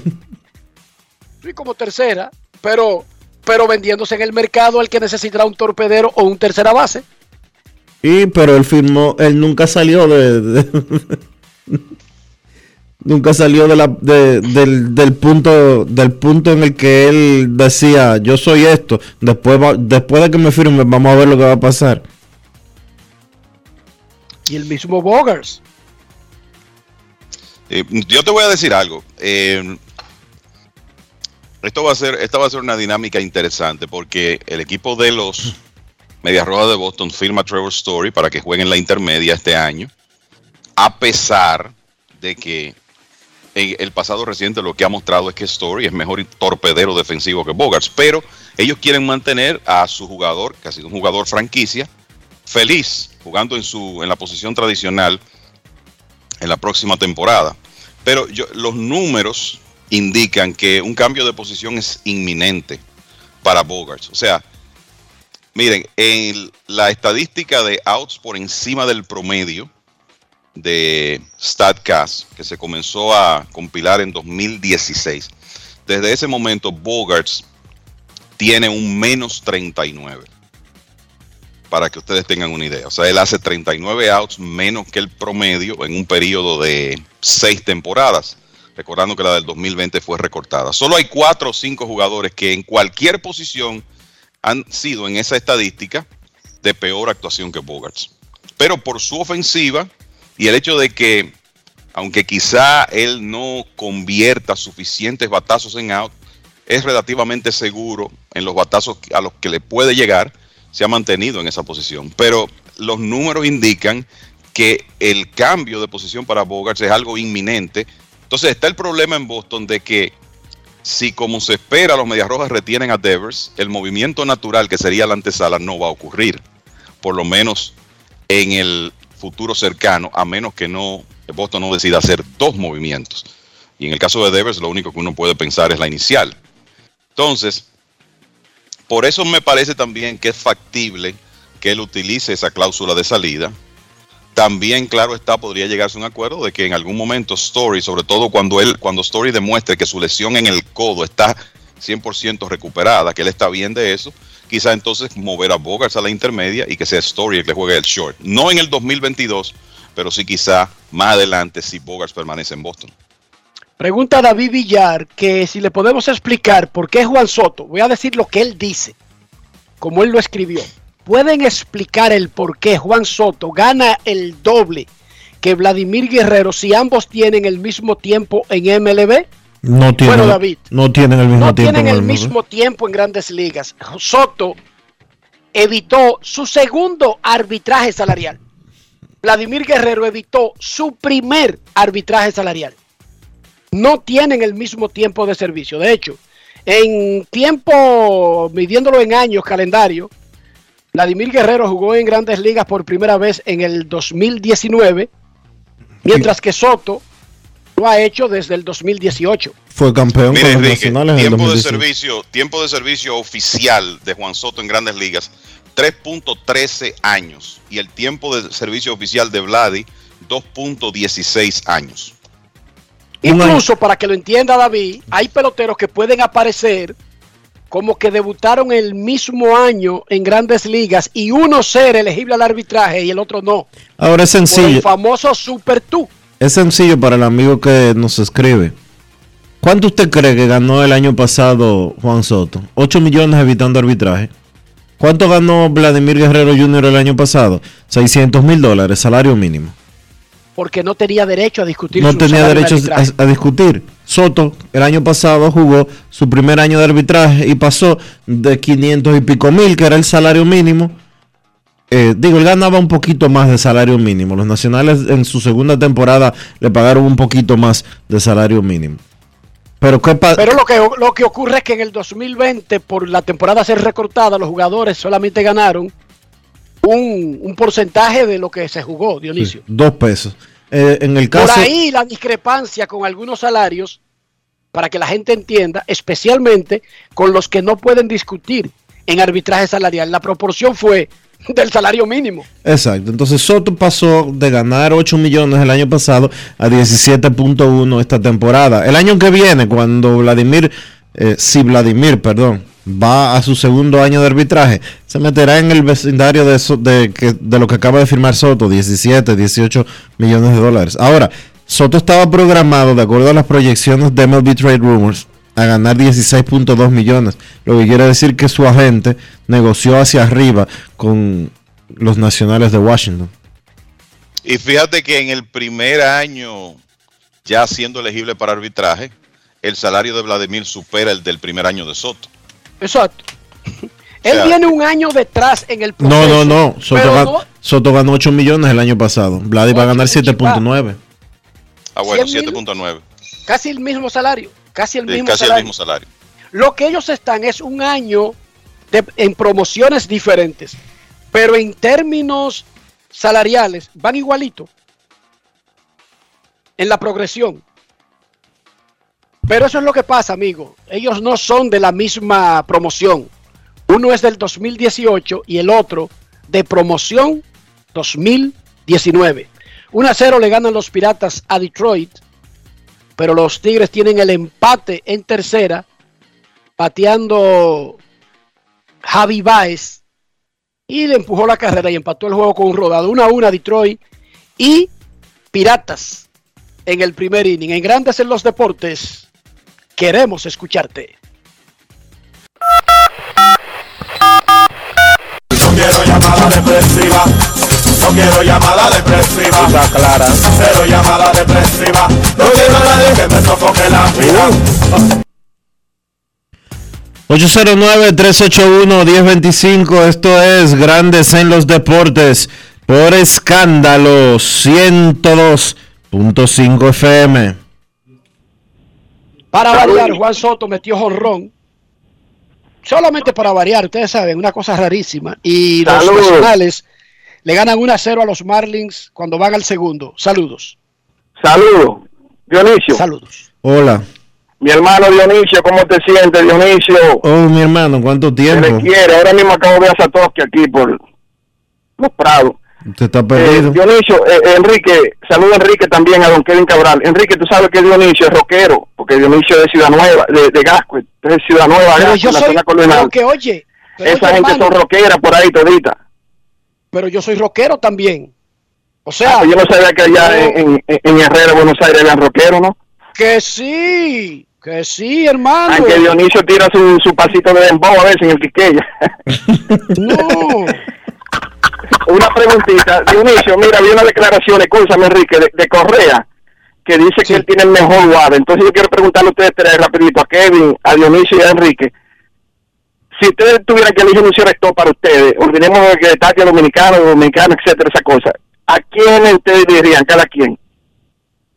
Los escucho y Para gracias. elegir hoy, hoy, para elegir un selector para un equipo entre Tatis y Correa, Entre todos, yo creo. Entre todos. Tatis. El asunto es que uno, los tres, vamos a decir, Tatis, if, Tatis, sí. No, no, yo no le pongo el sí. Porque, Yo no le pongo O sea, el sí. tú Tati operado se lesionó tres veces el año pasado y fue el líder de honrones. Yo no le pongo ningún sí. Si yo tengo que escoger a cualquiera de esos que él mencionó, Tatis, de una vez. Claro, y, y la edad también, el tema de, de la edad. Yo me corro el riesgo a pesar de las lesiones, Enrique. No, pero está bien. Eso quiere decir que ustedes van a tener otro torpedero en su equipo también. Bueno, Automáticamente, por la lógica. Por la lógica, yo no estoy hablando de siempre, coña, siempre hay un de utility. que es. En todos los equipos hay un utility para el cuadro. Ok, ustedes están eligiendo el utility para que jueguen los primeros tres meses de esta temporada y casi la mitad del anterior y casi la mitad del anterior y del anterior, ¿verdad? El anterior. Firmamos, firmamos eh, al coreano, el mismo que va a comenzar jugando por San Diego. la Ah, temporada pasada, la temporada pasada Tatis perdió 20 juegos. Fue. Ok. Lo que pasa es que se ven más, ¿verdad? Y fue líder de honrones, Enrique. Fue líder de honrones. Y fue un candidato para el más valioso. Déjamelo ahí. La pregunta, sí, pero la pregunta de él tiene sentido. Porque no es automático, ¿no? Ah, bueno, para ti no lo es y para él probablemente no lo sea. Ahora yo sí lo cojo automático.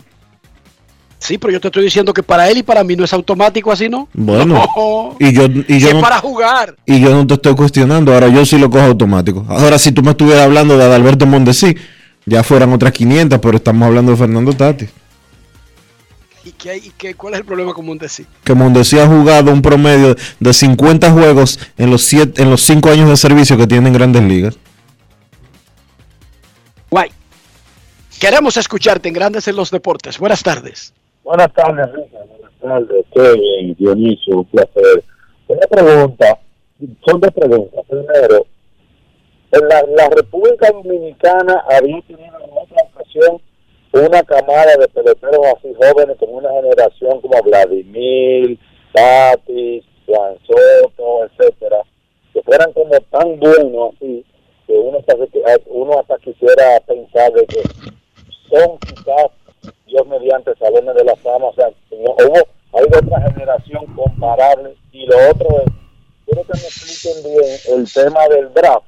Yo no entiendo bien cómo es la regla y la nueva propuesta que hizo MLB y los jugadores y la asociación de los jugadores. Escucho por la radio. Tú te refieres, tú te refieres al draft internacional. Él se refiere al draft internacional. Sí. Kevin, el primero, contéstale lo de la generación. Él dice que sí, ha habido otra generación de peloteros dominicanos como esta maravillosa de estos muchachitos tan estrellas, Tatis, Vladimir, Juan Soto, No, Devers. No. Yo creo que sí, claro que sí. no. Claro pero que sí. En el 2004 estaba Pujols, Manny, Alex, David Ortiz. Vladimir Guerrero, Miguel Tejada, pero venga acá, pero venga acá, Dionisio. Y no proyecciones, sino tipos que si no hubiese sido por acontecimientos post terreno, Dionisio, estuviéramos año tras año nosotros dando un viajecito para Cooperstown. Sí, eso es verdad. Oiga bien, Eso no, es verdad. no proyección, yo no te estoy hablando de proyección, No, no, te eso, estoy hablando de bacana que la pusieron. eso es cierto. sí. Eso es verdad. Todo eso jugaban al mismo tiempo. Es más, hubo un momento en que tuvimos como 11 en el juego de estrellas. Oiga bien, no 5 ni 4, no. Una docena de peloteros en el juego de estrellas simultáneamente. No, no. ¿Tú te recuerdas el juego de estrellas de, de Anaheim? Enrique. Claro, sí. 16. Ahí fue que encontramos tirado en un callejón al pichercito de San Francisco, al flaquito. Ah, exacto, ese mismo. A Tim Lindsay. Abusador. 16 Ah, dominicanos. Dionisio y yo nos fuimos sin querer por, por la parte de atrás del hotel y nos metimos por una por un callejón que no tenía salida, accidentalmente. Y había un carajito fumando marihuana tirado en el piso. ¿Cómo? Y cuando miramos a ver, Tim Lindsay. El Zion dos veces. en ese juego, Ay, mi madre. en ese juego de estrellas, había 16 dominicanos. Entonces, vieron que sí. Sí, sí. Pero no, no di que, fueron al juego de estrella por Chepa y más nunca fueron peloteros. No, no, no, no, no. Tejada tuvo carrera de cerca del Salón de la Fama. Alfonso Soriano jugaba al mismo tiempo que Tejada. Manny Aramis. Mira, hermano, mira, hermano. ¿qué Pujols, ¿Pero Pujols? David Ortiz. Lo, ya- yo creo, Pedro Martínez. Todos jugaban al mismo tiempo. eh, lo que yo creo que es interesante de este grupo es que se han convertido en estrellas tan jóvenes. Pero la, la realidad es que sí, hemos tenido grupos, eh, generaciones, el, inclusive de, como tú dices, donde el número era mayor, número de estelares, que tú podías decir que eran reales estrellas del momento. Lo que llama mucho la atención, a mí me llama mucho la atención, lo estaba revisando ayer, es que a pesar de que durante cerca de una década, la mayoría de los programas de peloteros estaban produciendo lanzadores, hoy tenemos menos lanzadores eh, titulares que hace 10, 15 años. Los muchachos dominicanos son lanzadores porque los obligan, Dionisio. Para Sí. que tú te sepas esa. Sí, Ningún dominicano va a jugar pelota de que ¿qué usted quiere ser pitcher. Eso no existe, Dionisio. yo lo sé. pero- Nadie va a ningún sitio de que pensando en que quiere ser pitcher. Todo el mundo va pensando en que quiere batear. Eventualmente, Kevin, hay que usar a alguien como lanzador, pero eso es una segunda opción. Esa no es la opción real del niño, Dionisio. Sí, lo sé. Y, y si tú chequeas, la mayoría de pitchers dominicanos eran torpederos que desde que rebalaron un chin, alguien dijo, no, no, él no va a batear para cambiarlo. Tú sabes, Sí, sí. para, le, le dicen, tú tienes más chance con ese machete que tú tienes. Sí, porque los centerfield dominicanos, los right fielder dominicanos, los torpederos dominicanos, la mayoría pueden ser pitchers. No, además, Con una- Enrique, ¿cuántos pitchers hay en grandes ligas? 30 por 12, 360. ¿Cuántos Claro, señores, es- cuántos es hay? volumen. 30. Es un asunto de números es un asunto de números. Y de lógica elemental. Preguntaba él que cuál fue la propuesta del draft internacional.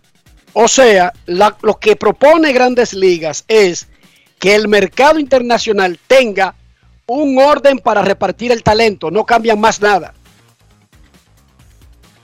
Sigue la misma edad de elegibilidad, 16 años. Le van a poner un precio y comenzaron en la propuesta poniéndole un pequeño porcentaje por encima de los últimos salarios que han ganado los peloteros que son considerados premiums y que por lo tanto en un sistema de sorteo serían los primeros picks. Pero eso no ha sido aprobado. La Asociación de Peloteros quiere involucrarse en el diseño, no que sea grandes ligas que venga y diseñe algo y ellos lo aprueben, en el diseño para ver si puede funcionar. Y tienen hasta el 25 de julio para decidirse de aprobar si vamos a tener o no un sorteo internacional. Si los peloteros aprueban el sorteo, se quitará de grandes ligas la oferta calificada para los agentes libres. Si no se aprueba el draft, bueno, no hay draft, no había draft anteriormente, pero sigue la oferta calificada que un equipo puede agregarle a un agente libre para hacerle más dura la vida de elegir un nuevo equipo. Porque ese nuevo equipo, además de dinero, tiene que sacrificar su primer turno en el draft. Y que el primer draft se sería, sería celebrado tentativamente la fecha en enero del 2023. No, 24. No. 24. No, Enrique. 24, don Dionisio. No, no se No, supone- afecta- no af- no afectaría la próxima clase internacional. No La afectaría. No, porque recuérdate que es como ahora es enero 15, la próxima clase ya es enero que viene. Pero la propuesta que hizo Grandes Ligas fue de que de ser aprobado entraría en enero del 2024. No afectaría la actual cosecha que se prepara para la elegibilidad internacional. Ok, ok. Sería en el 24. Eso lo veremos. No necesariamente ellos tienen que esperar hasta julio para aprobarlo. Puede ser antes, pero tienen hasta el 25 de julio para tomar una decisión. Es una fecha que tiene sentido. ¿Por qué? Porque el draft local de Estados Unidos es durante el juego de estrellas. Y el juego de estrellas de Los Ángeles, el de este año, no va a ser en la segunda semana de julio, Dionisio. Es en la tercera semana de julio. Creo que será una de las fechas más altas en tiempos recientes para el juego de estrellas de grandes ligas. Eso va a ser un problema. No, no creo que sea un problema Va a chocar con Cooperstown. en la misma semana. El juego de estrellas es el martes 19. Y por ahí mismo tú te quedas porque el domingo es el salón de la... Sí, te lo Sí. estoy diciendo así. Sí, lo que quiere decir que probablemente los, la- los medios dominicanos tendrán que elegir o uno o, lo- o el otro. Especialmente porque el juego de estrellas Es en Los no Ángeles. es al lado de Nueva York. Es en Los Ángeles, el juego de estrellas. ¿Entendiste? Sí. Eso lo complica para un medio que tenga unos recursos limitados y tenga que tomar una decisión. Y tiene sentido lo que tú estás diciendo. O porque es que- ir al juego de estrellas No es que ir al juego de estrellas implica, no, tú no te vas el martes, tú te vas el viernes. Te vas el viernes, pero para Los Ángeles. Y eso implica el gatarete en Los Ángeles hasta el miércoles.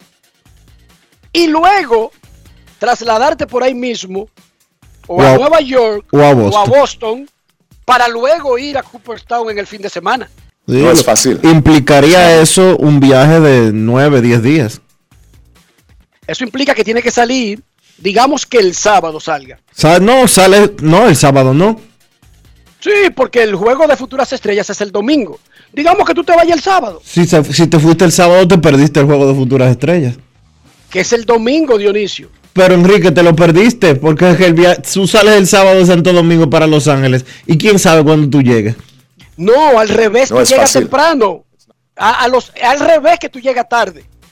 Cuando tú viajas del este para el oeste, Sí, yo sé tú que llegas a tiempo. yo sé que está el tema, yo sé que está el tema de las tres horas, pero ese es un viaje que implica como 18 o 23 horas. Entre 18 y 23 horas, dependiendo de las paradas que tú hagas.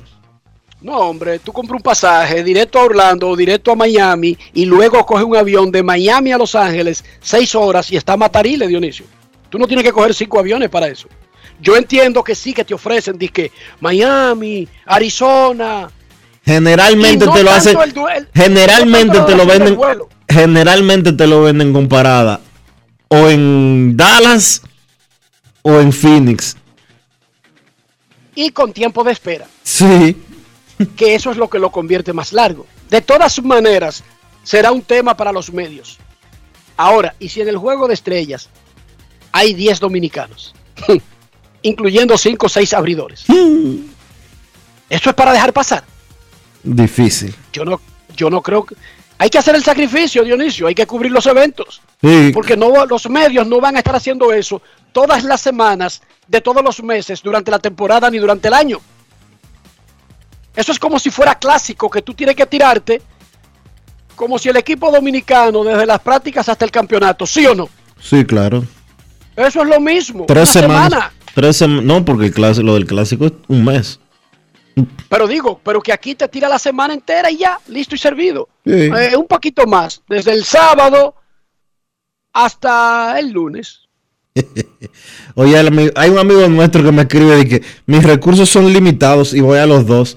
Un hombre rico, dueño de empresas y de emporios en el este de los Estados Unidos. ¿Cómo? Está buscando Dame. que yo lo queme públicamente. Con, espérate, dueño de emporios en el este de Estados Unidos. Sí. En el, en el área eh, de Nueva Inglaterra. Ay, redujiste la lista. La, la, la, la. Junior Pepe no tiene emporio. No. Un hombre que, un hombre que pasa la mitad de, la mitad de su vida, la mitad de su vida, por lo menos, en una playa. No es fácil. Ese es Omar Guzmán. Todos los datos que tú diste conducen a, a la identidad de Omar Guzmán. El, el asesor del alcalde de Lynch. Momento de una pausa en Grandes en los Deportes. Ya regresamos. Grandes en los deportes. En los deportes. Hola Rolando, ¿y en qué tú estás? Aquí, eliminando la delincuencia. Oh, ¿y cómo? Es que soy parte del programa integral Mi País Seguro, porque además de tener más policía, mejor vigilancia, ponemos iluminación en las calles, entregamos instalaciones deportivas a los barrios y damos capacitación para que la gente pueda conseguir empleo. Ah, porque no solo se trata de apresar delincuentes, sino de evitar que la gente se meta en eso, ¿verdad? Exactamente. El Ministerio de Interior y Policía hace que mi país cambie la inseguridad por un país seguro. Estamos cambiando. Presidencia de la República Dominicana. Yo, disfruta el sabor de siempre con harina de maíz mazorca y dale, dale, dale, dale. La vuelta al plato, cocina arepa, también empanada. Juega con tus hijos, ríe con tus panas, disfruta en familia, una cocinada. Tu mesa la silla nunca tan contada. Disfruta el sabor de siempre con harina de maíz mazorca y dale, dale, dale, dale. La vuelta al plato, siempre felices, siempre contento. Dale la vuelta a todo momento. Cocina algo rico, algún invento. Este es tu día, yo lo que siento. Tu harina de maíz mazorca de siempre, ahora con nueva imagen. El futuro de los niños no puede esperar.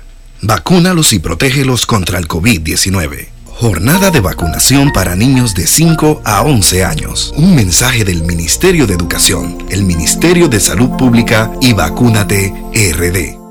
Grandes en los deportes. En los deportes.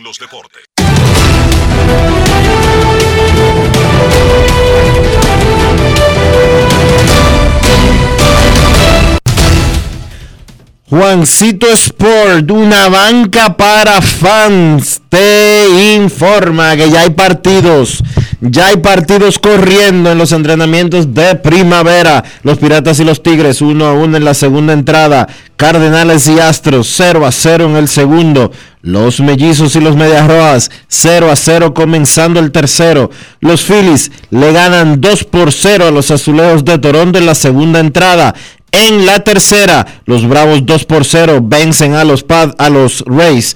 Los Nacionales con un cuadrangular de Juan Soto contra Sandy Alcántara le están ganando 1 por 0 a los Marlins en la tercera entrada a las 4 de la tarde. Los Guardianes contra los Dodgers, los Atléticos frente a los Cachorros, los Diamondbacks contra los Gigantes, los Medias Blancas ante los Rangers, los Reales contra los Rockies, los Angelinos ante los Padres, a las 6 y 35, Orioles contra Yankees y a las 9 y 5, Cerveceros contra Rojos.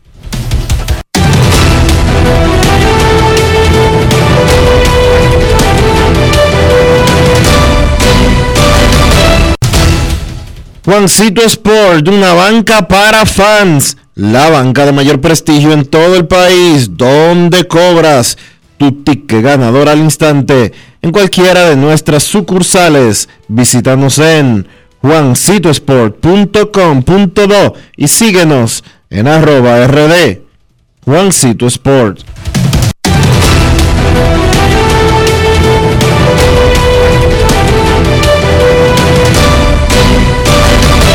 Grandes en los deportes. En los deportes. Además de saber jugar, hay que tener estilo. Dale estilo a tu cabello con gelatina Eco Styler. Eco Styler es una gelatina para cada estilo.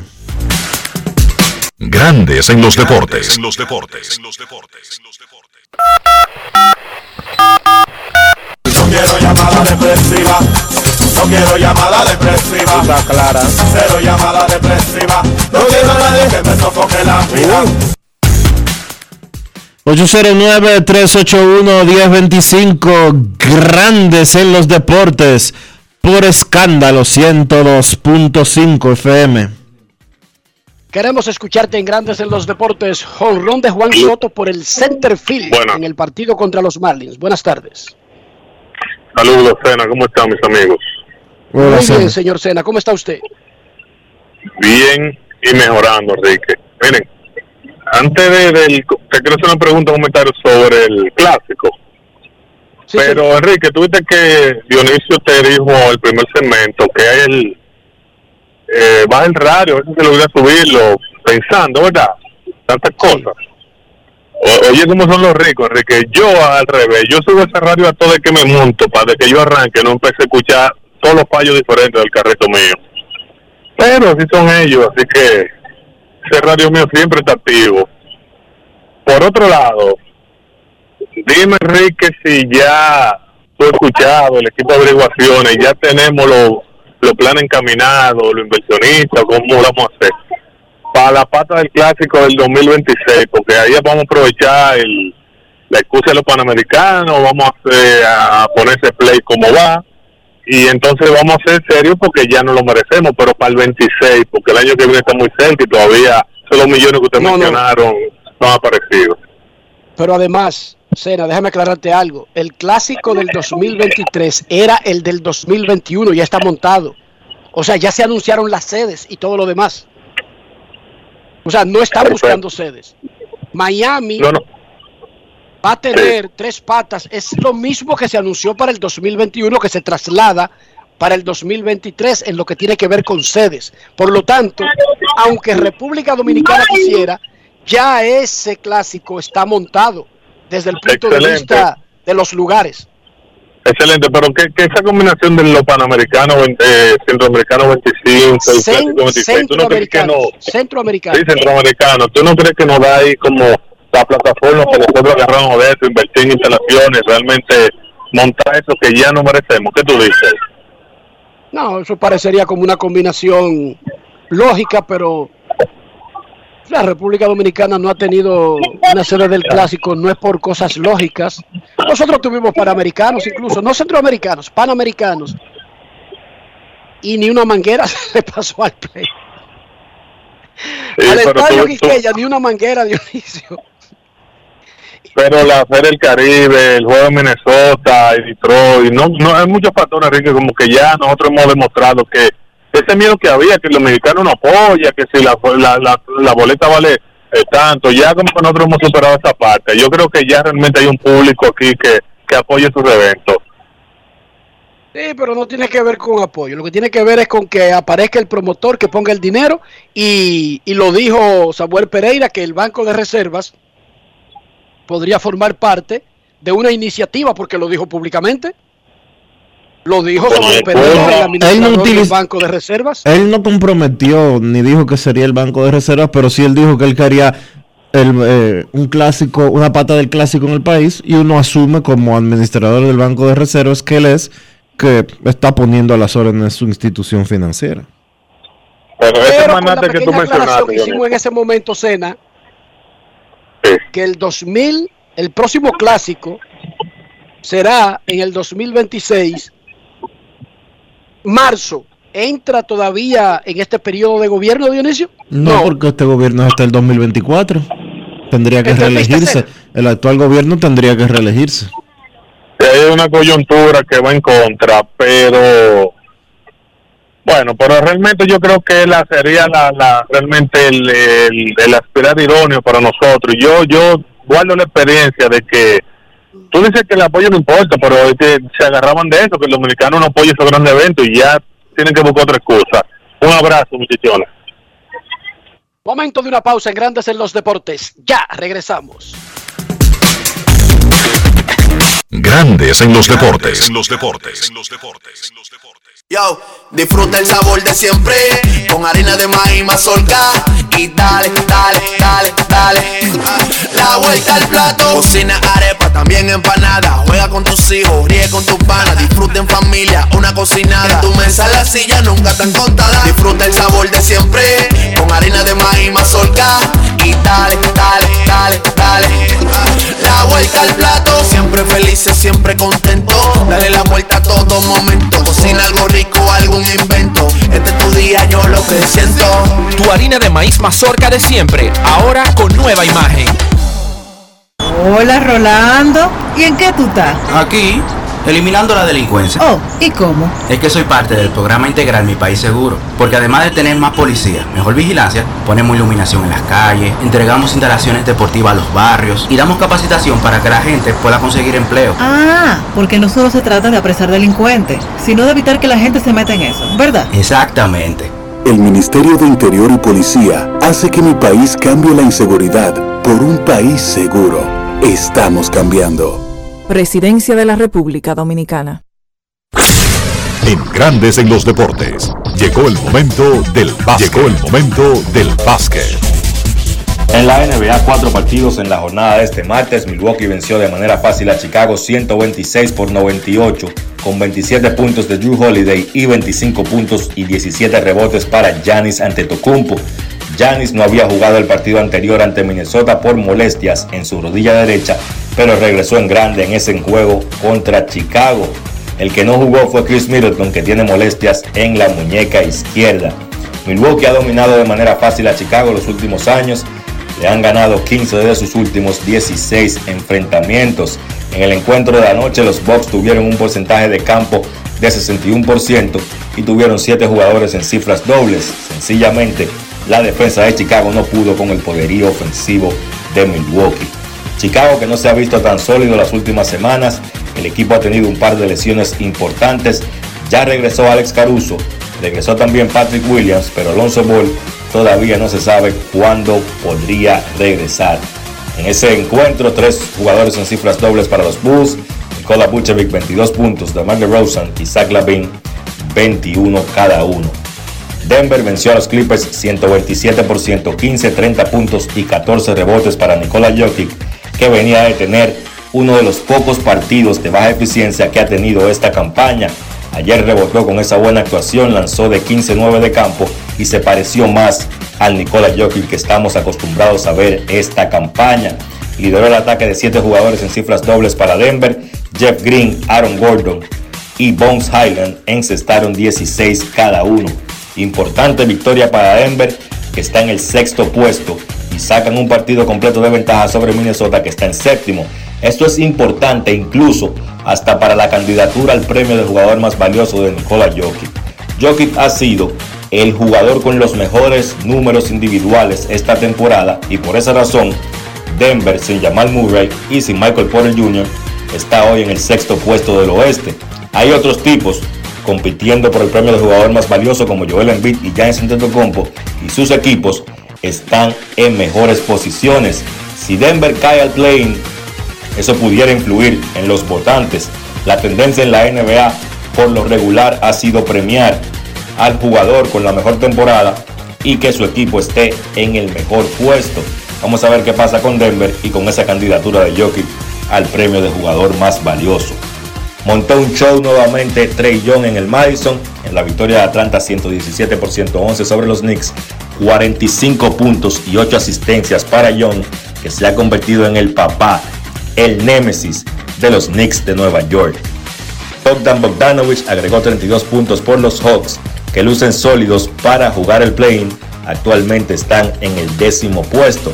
En el este, ya los 10 equipos que van a ocupar los 10 lugares, pues básicamente de clasificación, ya están prácticamente decididos. Digo esto porque Atlanta, que está en décimo, le lleva 5 partidos y medio a Washington, que ocupa el puesto número 11, cuando restan los, le restan a Washington 11 partidos por jugar. Es muy difícil que Washington alcance a Atlanta. Lo que queda por ver será cuáles posiciones van a ocupar cada uno de esos 10 equipos que están en el este. Ya básicamente, como dije, definidos los nombres de los equipos. La sorpresa de la noche, Orlando venció a Golden State 94 por 90, fea derrota para Golden State. Aún sin Stephen Curry, ellos deben ser capaces de vencer a uno de los peores equipos de la liga. La ofensiva de los Warriors ayer no lució bien. Han perdido partidos consecutivos de San Antonio y de Orlando. Dos partidos que cuando uno vio la lesión de Kerry y que se pudiera perder el resto de la temporada regular, viendo el calendario de Golden State, uno pensaba que esos dos encuentros, pues ellos los iban a ganar. Ahora el calendario se complica un poco. Le restan partidos contra Miami, Atlanta, Memphis, Phoenix y Utah. Vamos a ver cómo le va a los Warriors en ese resto del calendario y cuándo pudiera volver Stephen Curry. Partidos interesantes en la jornada de hoy de la NBA. Los Knicks se enfrentan a Charlotte a las 7. A esa misma hora Sacramento se enfrenta a Indiana. A las 7.30 partidazo de Brooklyn contra Memphis. Ese juego es en la ruta. Así que Kyrie Irving va a jugar.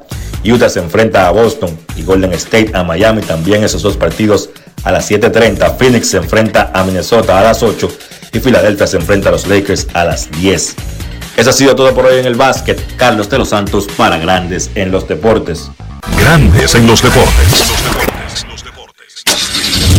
Amigo conductor, se acabaron los problemas de mantenimiento y embellecimiento automotriz con los productos Lubristar.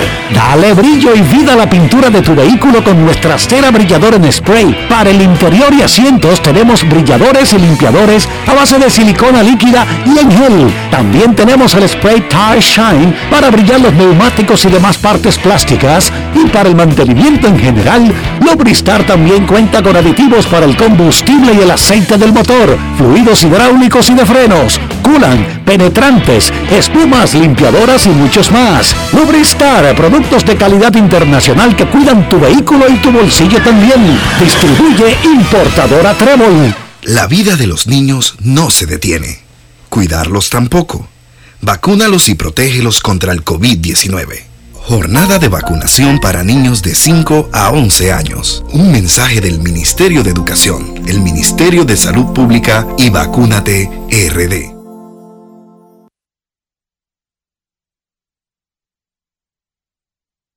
Grandes en los deportes. Y de esta manera hemos llegado al final por hoy aquí en Grandes en los Deportes. Gracias a todos por acompañarnos. Feliz resto del día. Hasta mañana. Y hasta aquí, Grandes en los Deportes.